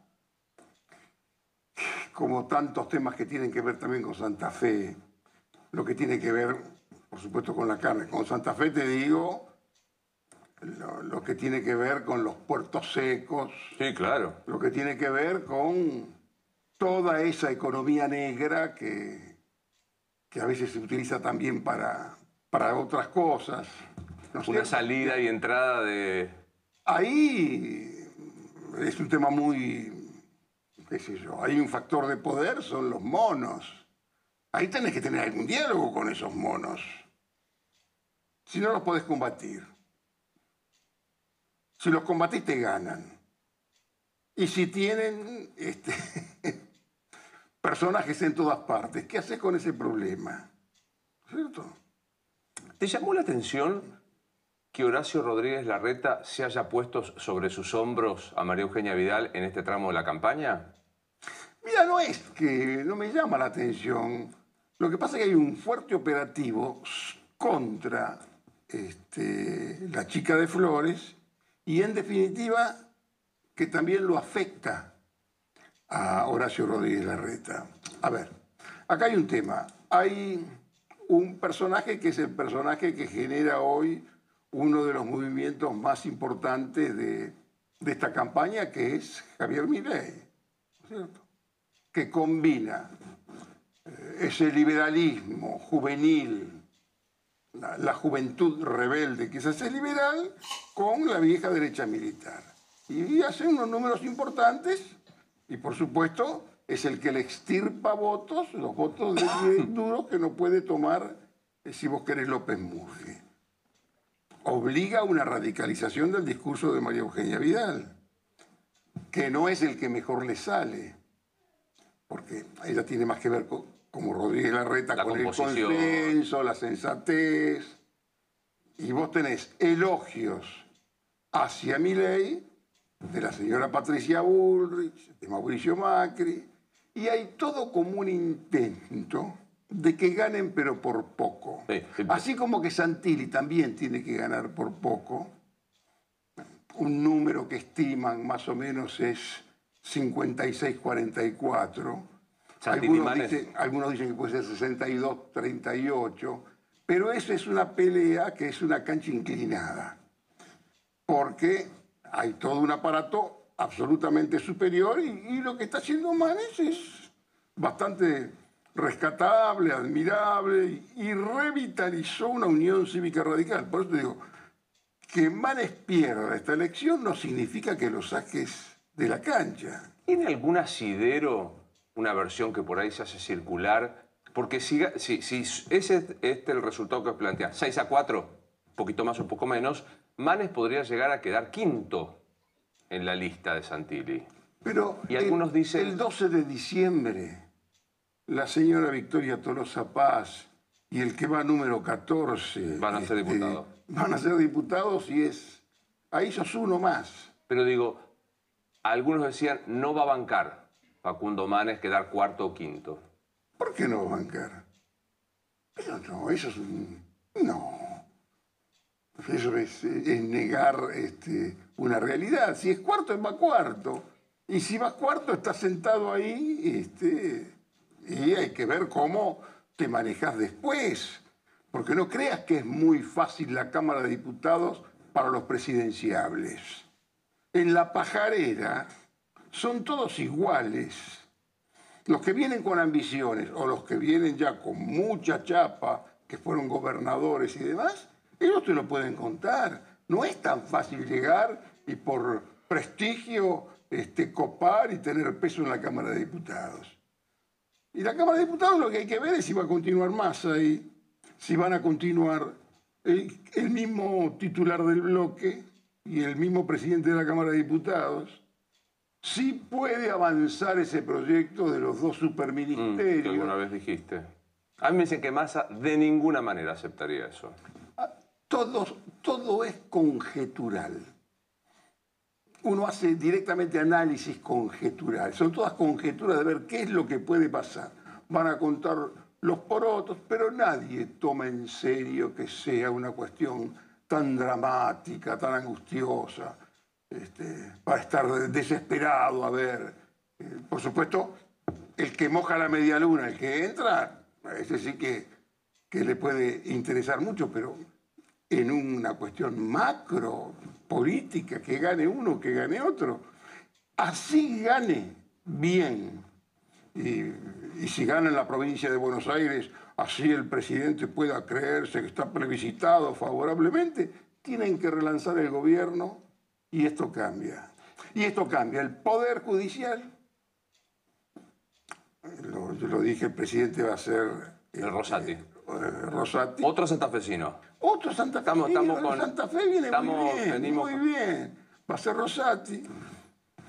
Va a haber una muy buena incorporación en la Cámara. Una Cámara de Diputados con María Eugenia Vidal, con Manes, con Florencio Randazzo, con Emilio Monzó, con una especie de espíritu de convivencia que ahí existe, más allá de algún insulto, alguna descalificación, alguna pelea, pero hay un ámbito de diálogo bueno. Y el Ejecutivo tiene que cambiar, que es lo menos el Ejecutivo, el Ejecutivo y todos los ah. ministros. Sí, pero no, no, no, no relevarlo, porque si no te van a tomar esa parte. No, no, diciendo que hay que eh, eh, cambiar al Poder Ejecutivo. El Poder Ejecutivo es el presidente y todos sus ministros. Y el presidente, el presidente tiene, por supuesto que el presidente tiene una, una cuestión institucional que en algún momento tiene que resolver. Un presidente no puede mantenerse de error en error. Y, y, no puede ser un secreto colectivo entre todos que el muchacho no va, este, que genera decepción. Este, y yo no creo que sea tan fácil que sea así. Todo lo leen en Jorge Asís Digital, el portal de política más interesante de nuestro país, y lo escuchan el miércoles que viene aquí en Dicho Esto al señor Jorge Asís. Sabes que el Congreso queda en la Ciudad de Buenos Aires. Tenés que asumir ese, ese, ese, compromiso. Sí, me parece que, sí, desde 1853 estaría pasando eso. La, la virtualidad en muchos sectores se, se... Tomo un trabajo en Martínez yo y sé que tengo que trasladarme a Martínez. Por ha reemplazado la, la presencialidad. Y no me parece mal que pase en la política tampoco. El, tema es si trabajan presencial más o menos que virtual. Digo, el, debate tiene que estar ahí, la exigencia tiene que estar ahí. Y hoy queremos avisar en este programa, porque el que avisa no traiciona, queda una semana de campaña, porque mm. digo, viernes Tienen tiempo para seguir diciendo boludeces y Pero vamos a preguntar por, 10 días más. Vamos a preguntar por sí o por no porque estamos eligiendo legisladores, sí. diputados y senadores. Entonces, señor diputado, ¿cómo va a votar? Tenemos la producción en un esfuerzo de trabajo, nos reunimos todos y pensamos 10 temas. ¿En la casa de quién se reunió? 10 temas pensamos. Y, ojo, ¿eh? Reunimos de manera virtual, chicos. No sesionan los senadores, no nos vamos a nosotros. Se nos cayeron, Yo detesto todo de manera virtual, Se nos cayeron 10 ideas, ojo. 10, a ver, cuéntenos dos. Ahí te voy a contar. No, te voy a, no sé si llegamos a 10 de verdad. Reforma laboral con los, con los convenios colectivos este, colectivos como tenemos ahora, sí o no. Bueno, despenalización de las drogas recreacionales, imputabilidad penal a partir, de los 14 años, ley de locaciones, como está u otra, ley de salud mental, eh, ¿qué dirá acá? Evaluación docente obligatoria en el sistema de evaluación. Eh, eh, muerte digna o eutanasia. Yo quiero saber, porque me parece que justo no voy a juzgar, decir, sí o no. Este, Está bueno. Me parece que es hora que sepamos, digo, hoy, viene, hoy vienen candidatos, bueno, los 10 temas que nosotros le proponemos, ¿cómo los van a votar? Y no me empiecen con la zaraza de que lo tengo que estudiar, porque yo quiero creer que si llegan al Congreso tendrán más o menos claro cómo es la reforma impositiva o la reforma laboral. ¿No, ¿no está bueno? No, se nos cayó una idea. La eutanasia, son temas, son temas que... Es que son temas que... Pero, pero yo comparto con vos que es necesario, que el ciudadano tiene que tener claro cuál es el compromiso con el tipo que está votando. Pues, pues no dice nada, va y vota de una manera que... Sí, yo lo que le pido es que si piensan algo después los hijos no los convenzan, Luis. Bueno, es bueno, ahí está. O sea, pero O sea, asumo que son nuestra preguntar a cada uno que venga, ¿qué formación tiene? ¿Qué trabajo en, en la actividad privada tuvo? psicotécnico antes de que sean candidatos, ¿no? No, sí, estaba es- pensando, podríamos hacer de, los- de todos los puntos que tiraste, cinco a ver qué pensamos, por sí o por no nosotros, Dale, ¿no? Sí. Dale, arranca, arranca vos y hacemos como... Yo hago, yo hago Silvio Soldán. Dale. Dale, y yo, sí, yo, yo soy la última que contesta. Dale, imputabilidad penal a los 14 años, Angulo. Así como está dicho, no. Rosario. Sí. Mar- eh, Nachito. Sí, sí, Jorge. claro. Sí. Eh, Juan. No. Eh, Bata. Sí. ¿Quién más me queda? ¿Campo Longo está? Sí. ¿Por Sí. Porque no te escuché hablar hasta ahora. No. No. Bueno, tampoco me rete. Una cuestión de que te enojes. Canosa. Batacazo hasta acá. Canosa. Ah, bueno, voto yo, sí. La respuesta es sí. ¿Cómo salió? Eh, eh, Canosa. Sí. No, no. Sí. Con Tendríamos que. Colombo. Batacazo el de Ayerdi, ¿no? Sí. Sí. Chicos, ¿No? ¿por Sí. qué? Batacazo. Ahora no. no sé. Es que no, la, no la cuestionó la bullying, está No, no, Está bien. Sigamos, que me, muy me bien. interesa, me interesa. Despenalización de algunas drogas recreativas. Ahí está marihuana y otras para uso personal. Eh, Angulo. De todas, sí. De todas, sí. Sí. Sí, absolutamente. ¿Qué sos, Cristina? Vos sabés que sí. Absolutamente. Eh, Juan. Se le dilataron las pupilas cuando dijo que sí. Juan. Juan. No. Eh, Jorge. Sí. Carlitos. No. Eh, Bata. Sí. Sí, en todos los casos yo. Eh, mm, Viviana. No. No. Eh, ley de salud mental como tenemos ahora, que esencialmente el principio es este, que la internación se da cuando hay acuerdo de la persona que está atravesando esta situación. Digo, para ponerlo Sí, sí, torpemente. bien. Eh, ¿Angulo? Y no tengo todo. ¿Sí o no? Sí. Muy bien, bien Rosario, esa es la que queremos. Pará, Sí, Rosario. La modificación. del La bloque. modificación sí. Por la modificación. Sí. Sí. Eh, Juan, Sin lugar a dudas, sí. Eh, mira, sin lugar a dudas, sí. Eh, Jorge, Sí. Carlos, Absolutamente sí. Bueno. Eduardo, Sí. el que suscribe, sí. Yes. Por Y sí. unanimidad. Muy No, bien. chicos, ¿cómo Por estamos? Somos de bloque. Al, fin nos Dos pusimos los dos equipos. Dos. ¿Dijimos todos sí? ¿Todos dijimos sí? No, ¿a quién más sabemos? Estamos. Este lo planteamos de esta manera. Reforma laboral en los ¿eh? términos de la modificación de los Reforma contratos. laboral, No, sí. pero, para, no, pero, pero, Claro. a ver, que- no, tampoco se pongan tan exquisitos. Qué carácter que Sí, tienen acá. ¿Qué va a decir el articulado? No Por podemos. favor. Quiero ver el artículo de 14. juicio, El artículo no, 14 ese es quiero el ver. No, el concepto es este. Hoy tenemos convenios colectivos que grosso modo nacieron en los 70 y han sido remendados, en 1970 quiero decir, que por ejemplo suponen, eh, ah, esto es interesante, eh, la- la- la- la- se me acaba de ocurrir este momento, prohibición de despido por decreto o por ley, ¿de acuerdo sí o no este Sí. ángulo? Sí. Sí. Eh, Ortelli. ¿Prohibición de despido? Sí. ¿En No. caso como En caso pandemia? como- En caso No, yo en ningún No. caso. No. No, no, no, bueno, entonces no. No. Ah, te diste vuelta. No, bueno, pero ¿en qué circunstancias? No, que, que el gobierno lo puede. Claro, yo No, sí, sí. fuerte Sí, porque medio, el gobierno lo puede, puede usar en cualquier mo- en un caso como Como los han pandemia. usado, lo usó Camaño cuando estaba Dualde, en este momento están prohibidos Sí. los despidos. Pero porque Por es una circunstancia especial, tiene una tenés que fecha. poder ¿Sí o no? ¿Sí o no? En pandemia sí. poder despedir si un empleado no te un funcionario que no te Se funciona. no, no, pueden, cual. No con doble indemnización. Y, y- Y- sí, pero basta de, basta de juicios laborales, cualquier Exacto, cosa. ese es el concepto. Ese es el concepto. La industria. La gente quiere dar trabajo. Si alguien labura bien, no lo van a echar. Pero basta de juicios laborales mentirosos, indignantes. Eso, pero aparte sucede la esto. guita a un empresario. Es una ¿Quién, quién me decía esto? ¿Quién me decía ayer que me pareció muy gráfico? Te va mal porque, por ejemplo, el gobierno te cierra un año un bar. Sí. Entonces vos tenés que hacerte cargo. Mal, los repros nunca alcanzaron ni nada de esto. Entonces ayer me decía un empresario, che, ¿sabes qué? Por suerte ya pude cerrar. ¿Cómo por suerte ya pude Sí, cerrar? claro, Porque- pobre tipo. Claro, eh, a esto, este es el concepto, yo estoy a favor de esta reforma laboral. Sí, Creo yo que también. los contratos son totalmente distintos a lo que eran hace 40 años. Seguir aplicando convenios colectivos de hace 40 años me parece demagógico e imposible a la hora de fomentar una actividad nueva. Es el Segunda cosa que compartimos. Vamos, los Perdón. equipos. ¿Cuál es la que sigue? Convenios, No te cole- pongas el Luis, abogado. Sí. convenios colectivos que duplican lo que establece en algunos casos la ley de contrato de trabajo, ¿no? Sí, Además. Y convenios colectivos que tienen, por ejemplo, categorías que no existen más. Además, Luis, duda. sindicalistas megamillonarios y laburadores pobres, déjenme de joder. Ahí está. Bueno, esa sería otra cuestión. Libertad sindical. ¿Se acuerdan la ley Muchi? El intento de que no haya una CGT, sino que pueda haber tantas... Libertad sindical, yes. O, o- o convenio- o convenios Oh, colectivos yes. por empresa. Oh, yeah. Digo, pues no es lo mismo que Sí. Ford, perdón el chivo, ¿no? otra cosa. Ford Me tenga quedé- un convenio y que el taller que repara acá aplique el mismo convenio porque son, este, ¿me entendés? Tal cual. Bueno, ¿qué más? te- ¿Evaluación docente? Sí, sí, sí, Hay que sí, la gente por igual. supuesto. Estamos todos... Me faltan los tuyos, lo que habías dicho. Eh, Eh, Luis. eutanasia. Eutanasia, Perdón, muerte perdón. digna. ¿Qué? ¿Puedo decirte algo? Evaluación docente hay una cuestión. Que eh, el grito en el cielo lo ponen cuando eh, se ve en vilo sacarles derechos adquiridos. Entonces, todos coincidimos en que tiene que haber una evaluación docente. ¿Eso implica perder derechos adquiridos? Ahí está la discusión central. Lo que tienen miedo los docentes es que le digan, deja de ser docente. Ese es el punto. Claro. Ah, bueno, pero ahí Ahí eso se puede Entonces, la discusión es otra. Este es polémico, ¿eh? ¿Muerte digna o eutanasia, Martín? Sí.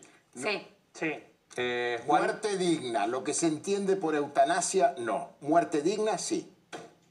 Eh, ¿Querés hacer la diferencia? Porque hay, hay por ahí muchos que nos quedamos afuera. ¿Qué significa? No, no, porque hay, hay sentidos que se le ha otorgado a la eutanasia, con los cuales por supuesto que no estoy de acuerdo. Ahora, con la muerte digna, sí. Está. ¿Qué Bueno. es eutanasia que es muerte digna? Y la eutanasia es la, No, para- bueno, la hay gente que- purificación de la raza a través de métodos No, criminales. no, la eutanasia estamos hablando caso, la- ¿cómo se llama? Mar Adentro, la película Mar Adentro, la no, persona Yo te cuadripléjica. digo lo que se hablaba. Pero lo te- que se entiende como muerte digna. Si me Muerte digna. a mí, yo Muerte creo... digna. Eso ahora, pero eutanasia viene del siglo XIX. Bueno, pero no estamos, a favor de eso nosotros. Yo creo, yo creo en la vida desde la concepción hasta la muerte Bien. natural. Eutanasia no. Listo. Eh, ¿quién- ¿Alguien queda por Yo estoy a favor. ¿Que ¿Alguien que más queda por No votar? sé por qué lo sospechaba. Yo no. No, Que en esa pero ¿sabes quedamos, por qué? pero Está Pero- bien, te- yo te escuché, te Pero te, escuchado justi- hablar. te justifico por qué. Sí, te Eh, escuchaba. como estoy a favor de la donación de órganos y la donación de or- la ablación de órganos se produce no cuando hay muerte total de- del Totalmente. cuerpo, sino cuando hay este, interrupción del eh, sistema nervioso central. Eh, ¿Alguien le queda por votar? Sí, yo no. Sí. Sí, yo a favor también. ¿Sí? Ah, ¿Les queda por votar o están a favor? en contra. Sean Yo claros, diputados Yo a chicos, no favor. les Sí, estoy sí, entendiendo. ¿Cómo, cómo han Diputado trabajado? Dragani, ¿Cómo diga, tenemos diga bien. votos? señor. Tenemos los votos. Che, perdón, ¿a qué hora cierra Rapa ¿Cómo Nui? tenemos-. La vida decía, ¿a qué hora cierra Rapa Nui? Bueno, Sí. ficha blanca para ser candidato. ¿Qué, ¿Cuál es el concepto de ficha blanca, Martín? Bueno, hay una discusión de en qué... mo- El, concepto es que los quien sea candidato no puede tener causas eh, de corrupción. El tema está ahí, en qué momento Claro. no puede Nos ser quedamos- nos quedamos sin firme. políticos. Proceso. Claro. Pero el doble conforme. Yo creo que ahí, ahí se plantea que es que vos estés eh, condenado en primera instancia con revisión de la Cámara. Con- eh, bueno, ahí va- hay muchos te van a decir, te queda una instancia más. Eh, bueno. está bien, pero ¿qué pasa si en esa, en esa instancia... Pegas la vuelta. Por ejemplo. Bueno, yo Pero creo bueno, que pero- si vos estás procesado y condenado en primera instancia con ratificación de la Cámara, deberías no poder ser candidato. Vamos, Si vamos a esa línea, yo estoy de acuerdo. Estoy de acuerdo. Yo sí. conden- condenado por un tribunal. ¿Un solo instancia? Sí. Ah, estás facho. ¿eh? Condenado por un tribunal, un juicio justo. Listo. No me grites tampoco, no para tanto. ¿Alguien, ¿Alguien se opone? Yo voy un poco más atrás incluso. Político que esté investigado o imputado en una causa penal tiene que ser apartado momentáneamente. Imputado, no procesado. Hay que Más hacer cerca de Dragani que... Hay que está imputado, está investigado, hay que apartarlo momentáneamente hasta ver que se resuelve. Y Pero los que juicios terminen tienen que las ser- operaciones en la política. Espera, ¿eh? Carlos, el juicio tiene que ser más Ah, corto. Hay que esperar. Y bueno, pero no podemos esperar una sentencia firme hasta que la Corte tarde siete años en resolver. Pero sentencia firme es, o vos decís, mera imputación o. Imputación hay que apartarlo momentáneamente. Punto. Tiene que ser así. Político investigado, ¿por qué tiene que seguir ejerciendo el cargo público? El, el- el Diputado diputa- Dragani. el diputado Dragani está bravo. El diputado Dragani vino duro, es mano dura. No, pero quedan dos temas. A ver. Reformulación de planes sociales con la condición de que tengan contraprestación. O sea, si vos tenés un plan Existe, social, tenés que... existe. Eso ya claro, está. pero ya existe. No, no se cumple, pero existe. Claro. Angulo necesita, una, Angulo necesita una cámara que le vaya a frente porque le da una tortícola y pobre no puede Terrible. más. ¿no? Ahí está. La está pasando Oye, lo de... Sí. Y, eh, espérate que lo perdí, ley de alquileres, eh, congelamientos, por ejemplo, de plazo, o sea, está la ley de alquileres como está ahora, Hay que ¿sí o no? derogar la actual ley. No, no Estoy de acuerdo con los inquilinos y los propietarios. Estoy de acuerdo, estoy de acuerdo con Capolongo. Lo que tiene que haber es créditos, Luis. Créditos hipotecarios más flexibles. Te porque ahí está el voto, problema. Dragani, te votamos. Terrible, Dragani. Te lanzaste como Pero no es interesante escuchar... de esa- Ahora, ¿por qué esto lo arman ustedes? ¿Te das cuenta que no lo arman ellos se hace en TikTok? Es una cosa un, que no se puede tiraron un temario que fueron por todos lados. Pero es que me parece que es- era obligación No, si la- nuestra. Trabajamos mucho en producción. No, no. No. Pero Lo hago como, también como un mea culpa. Digo, nosotros a veces nos enredamos si dijiste Garche, si dijiste Simane con. Garche, ¿sí o no? Claro. No. Claro. No, eh, ¿Cómo está Campo? A favor, votamos a favor. ¿A favor? A favor. A favor. Por la positiva. por la afirmativa. Sí, no, la afirmativa. Sí. Ah, por. Antes de que concluya la reunión, ¿puedo, ¿puedo dar una información? Ah, sí. Sí, Eh, tiene que ver con Laura Radetich. sí. La La, adoctrinadora. la maestra. Todos imaginamos que hay una investigación en curso administrativa. Sí, claro. Y que fue separada del cargo. Sí. Sí. Eh, hay una licencia de 30 días tomada por, por Laura Radetich. Con goce de sueldo. Claro. Usted lo dijo. Sí, sí. Me cuentan que la señora Radetich es la esposa de un vicedirector de un colegio de la zona sur, que era tradicional maltratadora de alumnos y colegas. Mm. Eh, es más, hay un colega de ella, de ella que estaba entusiasmado con ir a hacer una denuncia, porque era, eh, eh, insisto, como se basaba en la autoridad que tenía su pareja, su esposo, desconozco que era vicedirector, era clásico su, su maltrato. Solo que este chico tuvo la valentía Lo de animársele y de, y de filmar el otro, ¿no? ¿Puedo deslizar lo que puede llegar a ser una, una estrategia de defensa? Sí. ¿Y si fue un acting? ¿Eh? ¿Y si fue un si acting? Le salió mal, defensa. Le salió mal. Pero, ser pero usted sabe, usted es abogado. Yo lo digo Me sacaron- información. me- Si fuera abogado defensor de ella, no iría por ahí, seguro. Pero ¿cómo, pero ¿cómo sería el concepto, Eduardo? No, que se plantó ante, ante el alumnado, eh, eligió intercambiar con, con uno de ellos, como cuando alguien quizá en una charla eh, intercambia opiniones con, con una persona, y a partir de allí como que generaba que después se produjera un debate que no se No, dio. igual, de- de- es Nah, imposible. formidable, que sido Fue un debate formidable, fue un debate Pero formidable. claro, pero el pibe estaba de acuerdo, el pibe era un cómplice. No, era- no, había dicho Y la verdad que era, ¿sabes qué? Era una cámara oculta de Tinelli a ver si levantaba el No, no. rating, pero no funcionó. últimas horas o días. Sí, después, entre- después de las elecciones, ¿no? después de las bueno, pero entre Martín Redrado o Kisilov. ¿Está bien formulada la pregunta? Bueno, en el 2013 eligió por Kisilov y no le fue tan bien. Vamos a ver qué pasa eventualmente después de las elecciones, si es que se va Martín Guzmán. Tal vez Martín Guzmán se queda. De todo eso vamos a hablar esta noche, Luis querido. Dale, Willy, te escucho y te veo.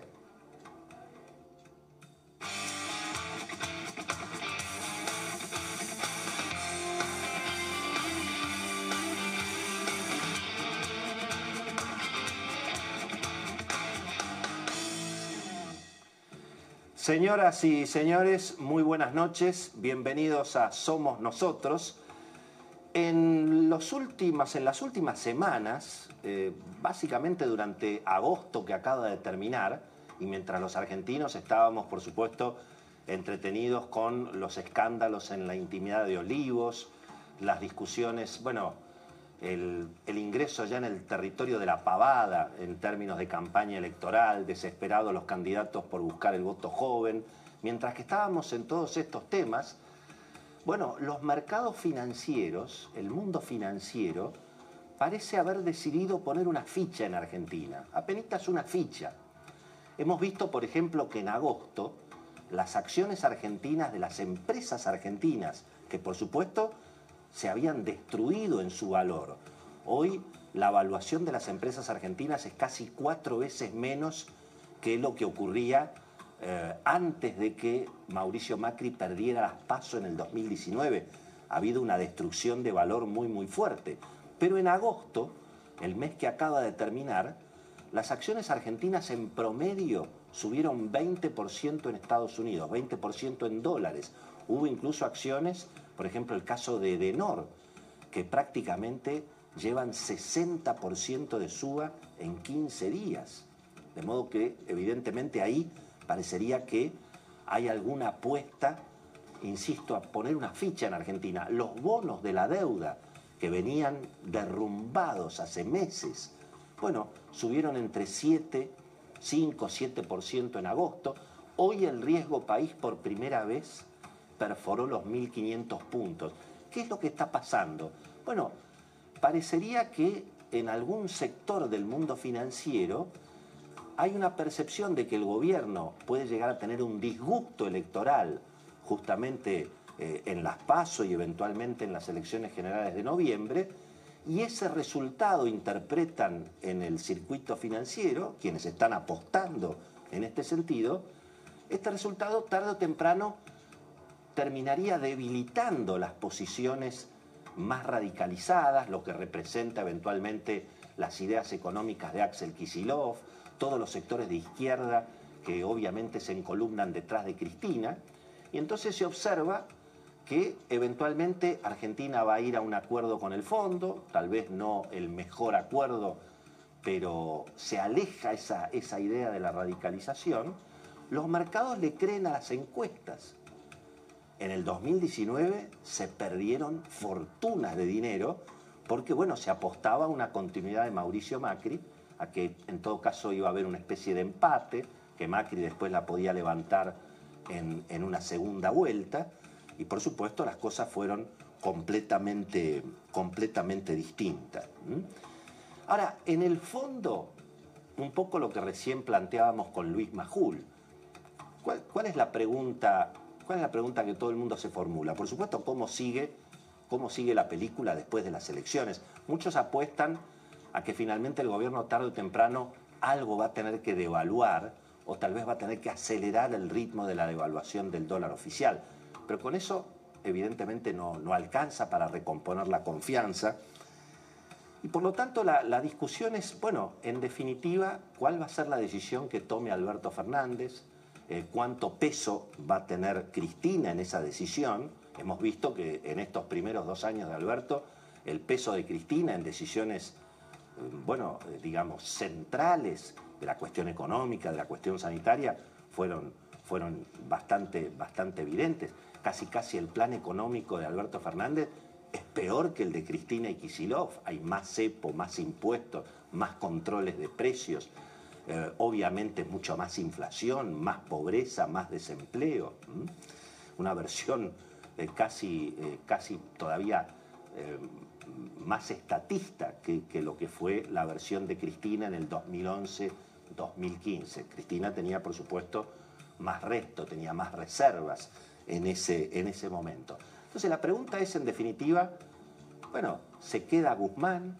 ¿Se va a un acuerdo con el fondo? ¿Finalmente llega Redrado, como algunos creen, en el marco de, bueno, una, una autorización que, que, habría dado Cristina, incluso eh, mirando la relación de Máximo Kirchner con Sergio Massa, explorar un acuerdo político? De eso vamos a hablar esta noche. Beto Valdés tiene información sobre ese tema. Se está explorando un acuerdo político entre las llamadas palomas de un lado y otro de la grieta por si la situación económica se, se complica. Y además, ese acuerdo político en definitiva, ¿qué va a hacer? Subir los impuestos.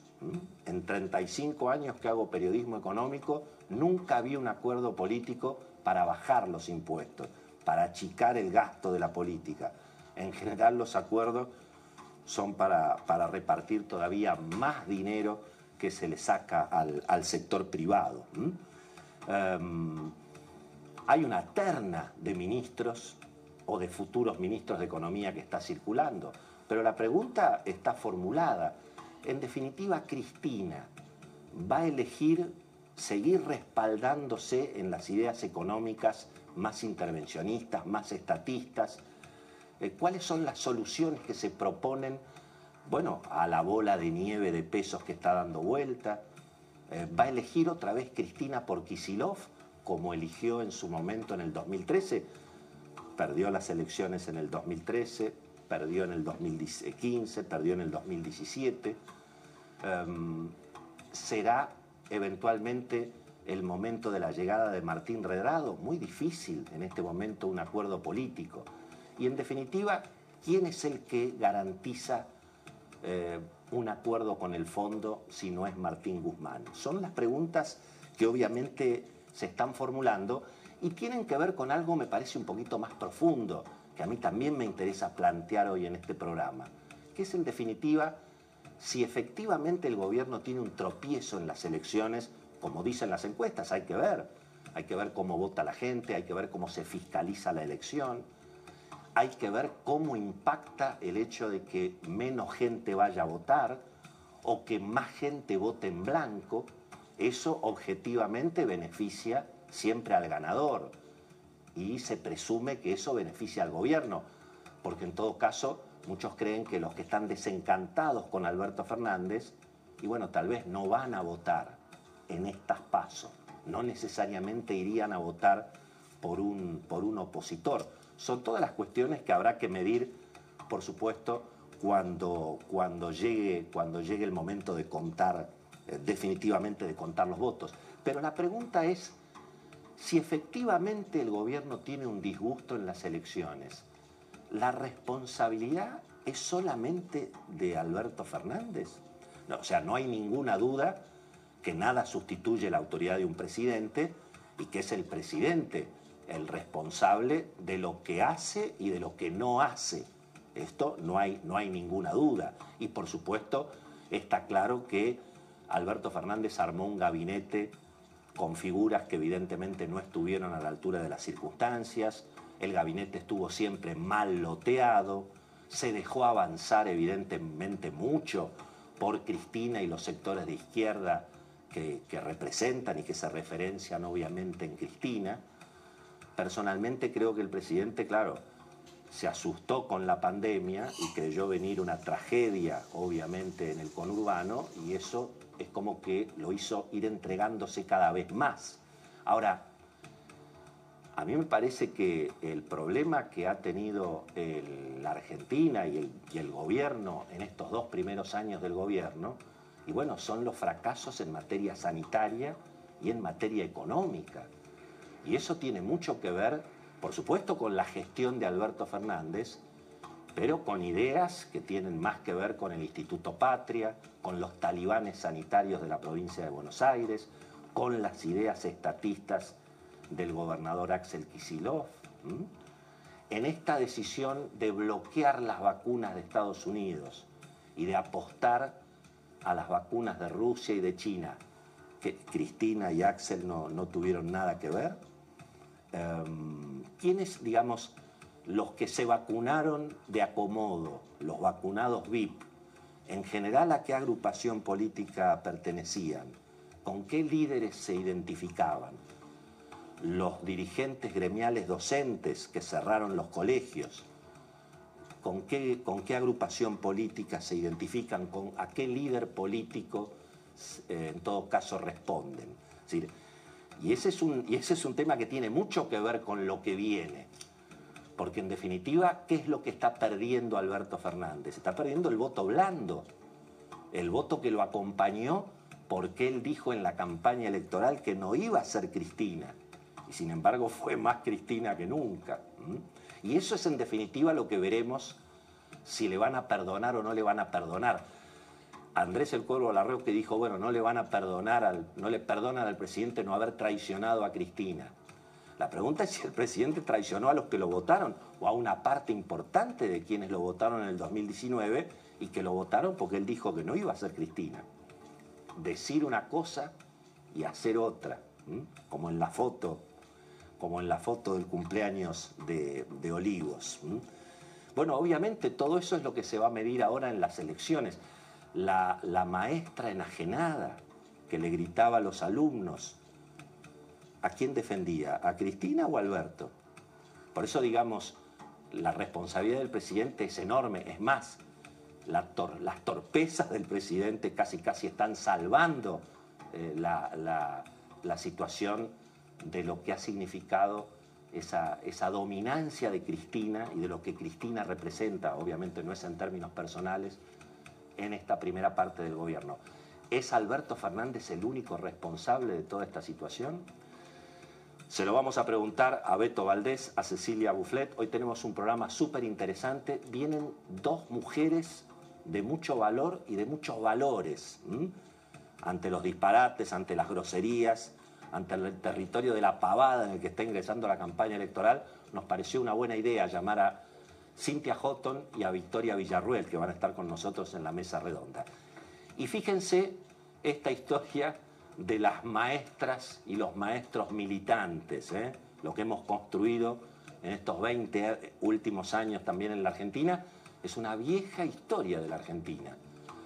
Miren este, este fragmento de una película, una película bastante antiperonista, que se estrenó en la Argentina después de la caída de Perón en los años 50. Fíjense lo que, lo que mostraba a los argentinos.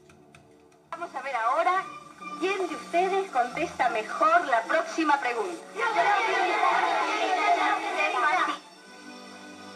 Tú, de Marco. ¿Cuál es el gobernante gracias a cuyo genio y espíritu de sacrificio pudo crearse la nueva Argentina? Contesta.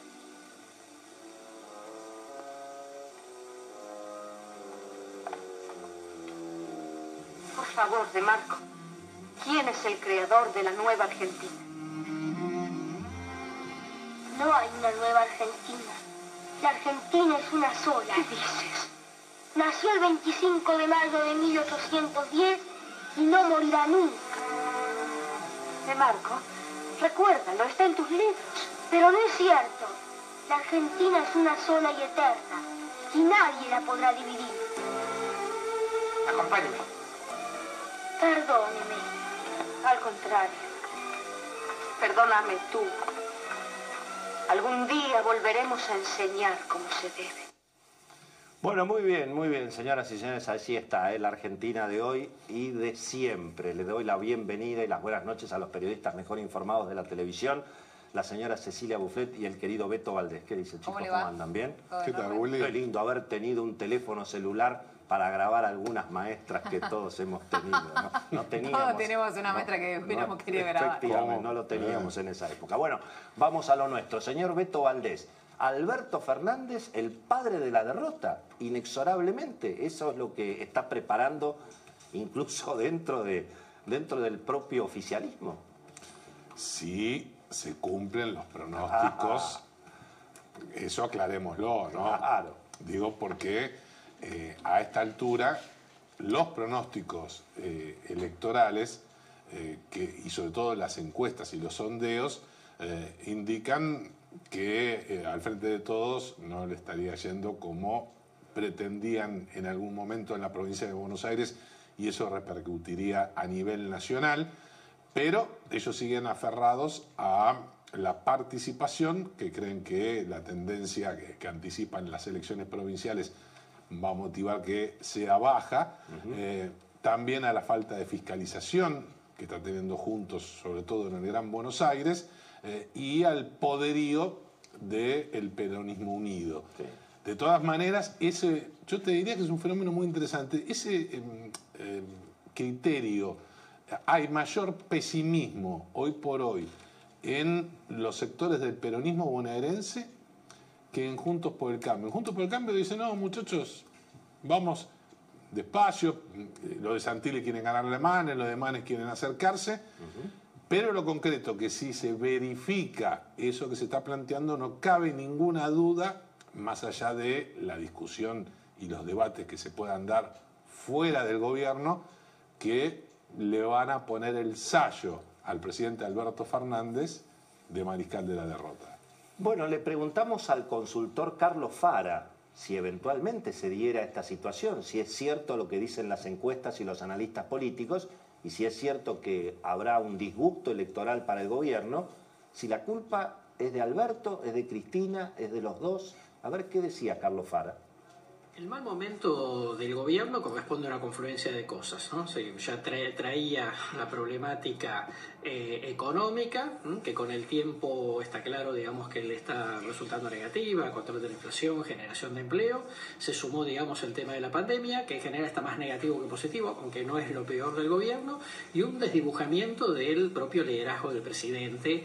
Ahora, si el gobierno llega a perder este, la elección, si el oficialismo llega a perder la elección, es culpa tanto de Alberto como de Cristina, no es solamente, digamos, de uno o de otro. Un debilitamiento de la figura de Alberto este, por las eh, directivas que le da Cristina no lo ayudan a ninguno de los dos. Es un poco como tirarse un, pegarse un tiro en los pies. Bueno, y finalmente la situación económica, el fracaso del plan contra la inflación, la recesión, el dólar con una brecha de 100%, ¿es culpa de Guzmán o es culpa de Kisilov? ¿Se queda Guzmán? ¿Viene Kisilov después de las elecciones? ¿Viene Martín Redrado? Bueno, Cecilia Buflet es la que sabe de todo esto. Vamos, Ceci. Bueno, a ver, primero que nada, Martín Guzmán se quiere quedar y Alberto Fernández también quiere que se quede eh, el ministro de Economía. Ahora, el dilema que tiene es que claramente el poder y las decisiones no se toman solamente eh, en la Casa Rosada y ahí para ese puesto, para esa silla en Hipólito Yrigoyen 250, también tienen sus candidatos. Por un lado Sergio Massa, por otro lado La Cámpora y por otro lado Cristina Kirchner. A ver, pensando en esos nombres y en esa lista de nombres que dan vuelta alrededor de eh, la silla del Palacio de, Hacienda. Por un lado Martín Redrado, el candidato de Sergio Massa que ha empezado a tener algún nivel de diálogo a través de eh, algún eh, analista financiero internacional que, ha tenido, que tiene contacto con Cristina Kirchner, abrió ahí una puerta y tiene un nivel de diálogo. Ahora, pensar en Martín Redrado, ministro de Economía, siempre estamos hablando después de, que, después de las elecciones de noviembre, es pensar en una reestructuración del gabinete. No sería un ministro de Economía como es ahora, sino que incluiría buena parte del gabinete económico y esa es una discusión más grande todavía, eh, en la que tendría que ceder todavía más el presidente. El otro nombre que da vuelta es el de Augusto Costa. Augusto Costa, hoy ministro de Producción, superpoderoso, porque tiene prácticamente todas las áreas económicas en la provincia de Buenos Aires y un hombre de ultra confianza de Axel Kisilov. ¿Qué dicen hoy en la provincia de Buenos Aires? ¿Qué dice hoy Axel Kisilov? Que no quiere que Augusto Costa salga de la provincia de Buenos Aires y él tampoco quiere ir a ese lugar. Ahora también admite que es el candidato de la Cámpora, sabe que la Cámpora es quien impulsa su nombre y sabe también que si Cristina Fernández se lo pide, Axel Kisilov va a ceder. Ahora, no, no quiere Kisilov ese cambio, no quiere Axel Kisilov ese cambio. El tercer nombre que aparece en esa lista, ¿cuál es? El de Cecilia Todesca, porque muchas voces vinculadas al Instituto Patria y también vinculadas a eh, o cercanas a Máximo Kirchner dicen que ha habido hay un acercamiento entre Cecilia Todesca, la viceministra, la vicejefa de gabinete, con Cristina Kirchner, que han tenido algún nivel de diálogo y que la ve con buenos ojos como buena candidata la presidencia, la, la expresidenta a suceder a Martín Guzmán. Bueno, le preguntamos a Marcos Buscaglia, ¿eh? gran amigo y colaborador, obviamente, aquí en el canal, está con Carlitos Pañi, obviamente, todos los lunes. Le preguntamos a Marcos Buscaglia, bueno, en todo caso, si es relevante que Martín Guzmán se quede o se vaya, y bueno, cuáles son las expectativas que hay mirando después de las elecciones, porque si uno de los problemas grandes que ha tenido Alberto Fernández en los primeros dos años del gobierno es el fracaso en la política económica, que, digamos, lo van a poner a Kisilov si no le va bien las elecciones, o alguien del equipo de Kisilov, suena raro, pero está allí en esa terna. A ver qué dice Marcos Buscaglia. Si el gobierno post elecciones lo que busca es un acuerdo con el Fondo Monetario y una normalización de variables económicas, a mí me parece que es bastante probable que Guzmán siga o que sea reemplazado en todo caso por alguien inclusive más ortodoxo eh, que Guzmán, como podría ser este Martín Redrado, dentro de, de los candidatos posibles para el gobierno. En, este, en cambio, si el gobierno opta por imponer más controles, por, por no ir a un acuerdo con el Fondo Monetario y por, digamos, tirar con controles cambiarios a las importaciones para llegar a las elecciones, es probable que ponga a alguien menos ortodoxo que Guzmán como para poder ejecutar esa partitura. Bueno, los mercados lo que creen hoy, se pueden equivocar, se han equivocado mucho en el pasado, pero los mercados lo que creen es que Cristina finalmente en términos políticos, en términos de lo que representa, en términos del riesgo de esa radicalización a la izquierda, los mercados creen que Cristina va a terminar perdiendo poder después de las elecciones. Beto Valdés, vos tenés alguna cuenta en el Senado en ese sentido, ¿no? Sí, que genera preocupación en el entorno de la vicepresidenta. Recordemos que eh, el bloque que conduce el formoseño José Mayans, que responde monolíticamente a la vicepresidenta Cristina Fernández de Kirchner, eh, son 41 miembros y lo concreto es que a esta altura ya saben que no van a mantener ese número a partir del 10 de diciembre. Entonces, te firma el empate, Willy, Cristina, con 37. Es decir, si mantiene 37 escaños, eso significa asegurarse el quórum propio. Ahora, recordemos, en estas pasos, y después se consolida en noviembre, arriesga 14 bancas. Y el dato interesante es que ya saben, por ejemplo, sin que empiecen las elecciones, es decir, sin que la gente vaya a votar, ya arranca con una menos que es en Chubut. Chubut va a ser realmente decisivo porque, porque el frente o el oficialismo tiene las tres bancas. Es decir, ya una seguro la pierde. El tema es quién se queda con las otras dos, con la mayoría, porque hasta podría llegar a perder dos. En Santa Fe se da también esta posibilidad, más si llega a ganar Agustín Rossi, no va a ser lo mismo que Lewandowski, pero puede perder una banca también en ese distrito. En Córdoba se dice que Carlos Caserio está por abajo de la diputada Alejandra Vigo, es decir, la esposa de Juan Schiaretti, es decir, el esquiaretismo estaría quitándole otra banca a Cristina Fernández de Kirchner después de lo que fue eh, realmente la aplastante victoria de Gustavo Valdés en Corrientes, también ahí es muy probable que pierdan una banca más. Es decir, atención, ya estamos hablando de que como mínimo en primera instancia estaría con 37. ¿Por qué? Porque en Mendoza la retiene, en Tucumán las dos que ponen en juego también, La Pampa lo mismo, Catamarca lo mismo. El dato central y que es si conserva o no su poder institucional va a depender de lo que ocurra en Chubut. Bueno, muy bien. Si es cierto que el gobierno puede tener un disgusto electoral, ¿es por el cumpleaños de Fabiola o es porque la economía es una malaria? Eh? Fíjense lo que nos contaba Fausto Espotorno. A propósito de ese tema, les anticipamos que la inflación de agosto aparentemente viene abajo de 3%.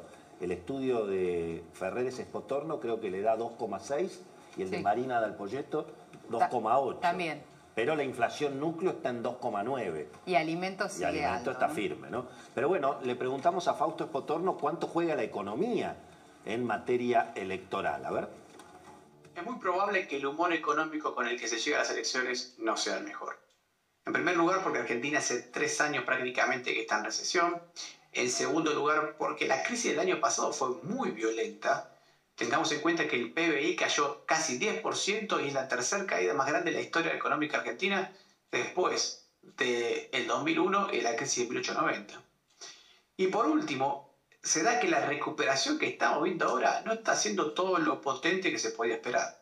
El salario real es el más bajo en 15 años y la recuperación del, del empleo formal privado pasa lo mismo que con lo de la producción. Hay rebote, sí, pero estamos muy lejos de los niveles de empleo de hace dos o tres años. Bueno, en este escenario, lo que evidentemente pagaba dos pesos, como dicen en el hipódromo, era que el gobierno iba a mantener las restricciones a las exportaciones de carne, como efectivamente lo hizo, ¿no, Cecilia? Ah, eh, exactamente, Willy, habíamos contado acá que eh, esa, ese cepo iba a continuar. Ahora, algunos de los dirigentes del campo se habían ilusionado porque la semana pasada, el viernes de la semana pasada, tuvieron reuniones con algunos de los ministros del gabinete económico y les prometieron que si bien el cepo seguía, iba a tener eh, progresivamente flexibilizaciones. Eso le prometieron y además sabes que escucharon también cuestionamientos a Paula Español por el fracaso de los controles eh, sobre la inflación de alimentos.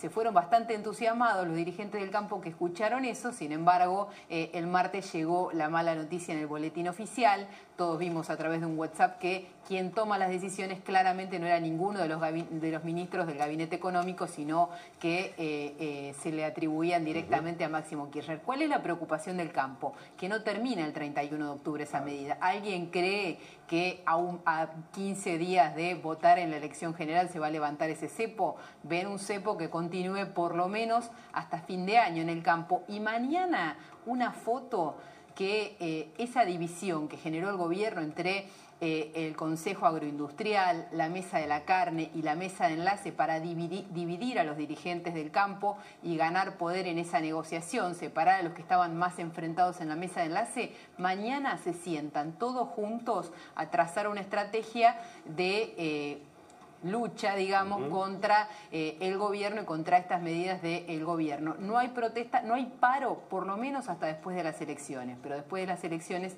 habrá medidas de fuerza del campo nuevamente. Bueno, le, le pedimos opinión a Cristian Mira, ¿eh? que es uno de los periodistas especializados del diario La Nación, justamente en temas agropecuarios. ¿eh? Otra vez el gobierno confrontando contra el campo. A ver qué nos decía Cristian Mira. El conflicto entre el campo y el gobierno por el cepo a las exportaciones de carne va a seguir y va a ser prolongado, lamentablemente, porque el gobierno de hecho prorrogó eh, el cepo hasta el 31 de octubre próximo, es decir, casi dos semanas antes de las elecciones legislativas de noviembre, y es difícil pensar que vaya a dar marcha atrás con, con, esta medida, dado que ha tomado al precio de la carne como una cuestión electoral, un mal endémico de la Argentina. En el interior, eh, seguramente esto afectará en cuanto a que, eh, y ya está afectando, porque eh, la, se ve como un atentado a la libertad económica, la libertad de producir, de comerciar y de este, vivir de, la actividad que uno hace. Es difícil predecir si va a tener un impacto electoral, pero sí afecta a todos los pueblos y a todas las ciudades que viven de la actividad agropecuaria, que son muchos. Bueno, ¿y, ¿y, qué se sabe justamente, Beto, del impacto que todo esto puede tener en la Argentina rural, provincia de Buenos Aires? Bueno, La Pampa, Córdoba, algo recién comentaste, Santa Fe, Entre Ríos. Eh, otra vez, Beto, el gobierno contra el campo, ¿no? Sí, obviamente está relacionado con que saben que ahí tienen perdido el voto, que no tienen ninguna posibilidad. Ellos confían que en los centros urbanos el cepo a la carne es bien visto, es decir, que no rompen el contrato social con sus votantes, fundamentalmente de clase media baja. De todas formas, colaborando o mm, con, digamos, de alguna manera relacionado con lo que planteaba Ceci hace un rato de los probables sucesores de Martín Guzmán, en la movida de una reestructuración grande, que podría estar Martín Redrado, aparece un nombre que iría también en esa dirección para el Ministerio de Agricultura, que es el indultado, porque... Ya serían dos indultados, Redrado uno. Y el otro, Julián Domínguez, Ajá. el hombre que se reconcilió con Aníbal Fernández. Venían peleados desde la elección que ganó María Eugenia Vidal en 2015, sí. era lo que quería Cristina, y empieza a sonar para el Ministerio de Agricultura, un hombre que tiene buen diálogo con uh -huh. esos sectores. Tenemos la, tenemos la opinión de Alberto Williams también, ¿eh? tradicional dirigente de la Asociación de Carnicerías de la Ciudad de Buenos Aires. Bueno, a propósito del tema del precio de la carne, a ver qué, qué saben los que están ahí atrás del mostrador. Esperemos de que a la mesa de enlaces se le ilumine los, los pensamientos y que un paro no es conveniente, porque siempre se critican los paros de los sindicatos, de todos lados, ¿no? Entonces, ¿para qué va a ser un paro? Yo creo que lo que deben de hacer es seguir dialogando, seguir hablando y llegar a un acuerdo para el futuro con un, un, este, una solución que, que, quede ya prácticamente definida del tiempo, ¿no? Bueno, muy bien, y hablando de la Argentina rural, ¿qué se sabe de la provincia de Santa Fe, Beto? Contanos las últimas novedades allí, la interna entre Agustín Rossi y Cristina, se puede decir. Exactamente. Eh, ¿Cuál Agust es la lista de Cristina? Agustín Rossi y la vicegobernadora Alejandra Ródenas contra la alianza de Omar Perotti con Cristina Fernández de Kirchner respaldando al senador provincial y ex periodista deportivo Marcelo Lewandowski. Las últimas encuestas, dentro del margen de error, uh -huh. le están dando un aparente triunfo. Mirá cómo tenemos que relativizar todo por lo rara que viene este escenario electoral. Se dice que Rossi podría perder, ganaría Lewandowski, es decir, sería un triunfo de Perotti y Cristina Fernández de Kirchner, y Federico Angelini con Amalia Granata se impondrían en la paso de Juntos por el Cambio frente a cuatro listas radicales. Atención que si se da este escenario y Justiniani gana, eh, gana la interna del Frente Progresista, va a ser interesante mirar noviembre. ¿Por qué? Porque hay quienes consideran que Rosario es demasiado progresista uh -huh. para Angelini y Granata. Atención con ese dato. De todas maneras, todavía no se puede decir quién va a ser el ganador real y concreto de ninguno de los tres em- espacios competitivos en la provincia de Santa Fe. Bueno, señoras y señores, llegó uno de los momentos favoritos del programa, ¿eh? el ranking de talibanes de la semana. ¿eh? Ranking de talibanes de la semana, favorito de Somos Nosotros. En este, en este caso tenemos dos, ¿eh? dos que algunos ya estaban en- allí en el ranking. Son reincidentes han, algunos. Han reincidido, otros han reaparecido. Ahí tenemos, bueno, el primero, Javier Milei, ¿no? La verdad que, que tuvo algunas expresiones un poco fuera de lugar contra los, eh, justamente, contra sus adversarios políticos, particularmente contra Horacio Rodríguez Larreta, y bueno, y Máximo Kirchner, eh, que se mantiene, digamos, en el ranking de talibanes, bastante firme, eh, por las expresiones bastante lamentables, conectando la violencia allí en Corrientes, un episodio que me parece que es más policial que político, con las críticas que se formulan eh, no solamente desde el periodismo, sino en general desde la sociedad,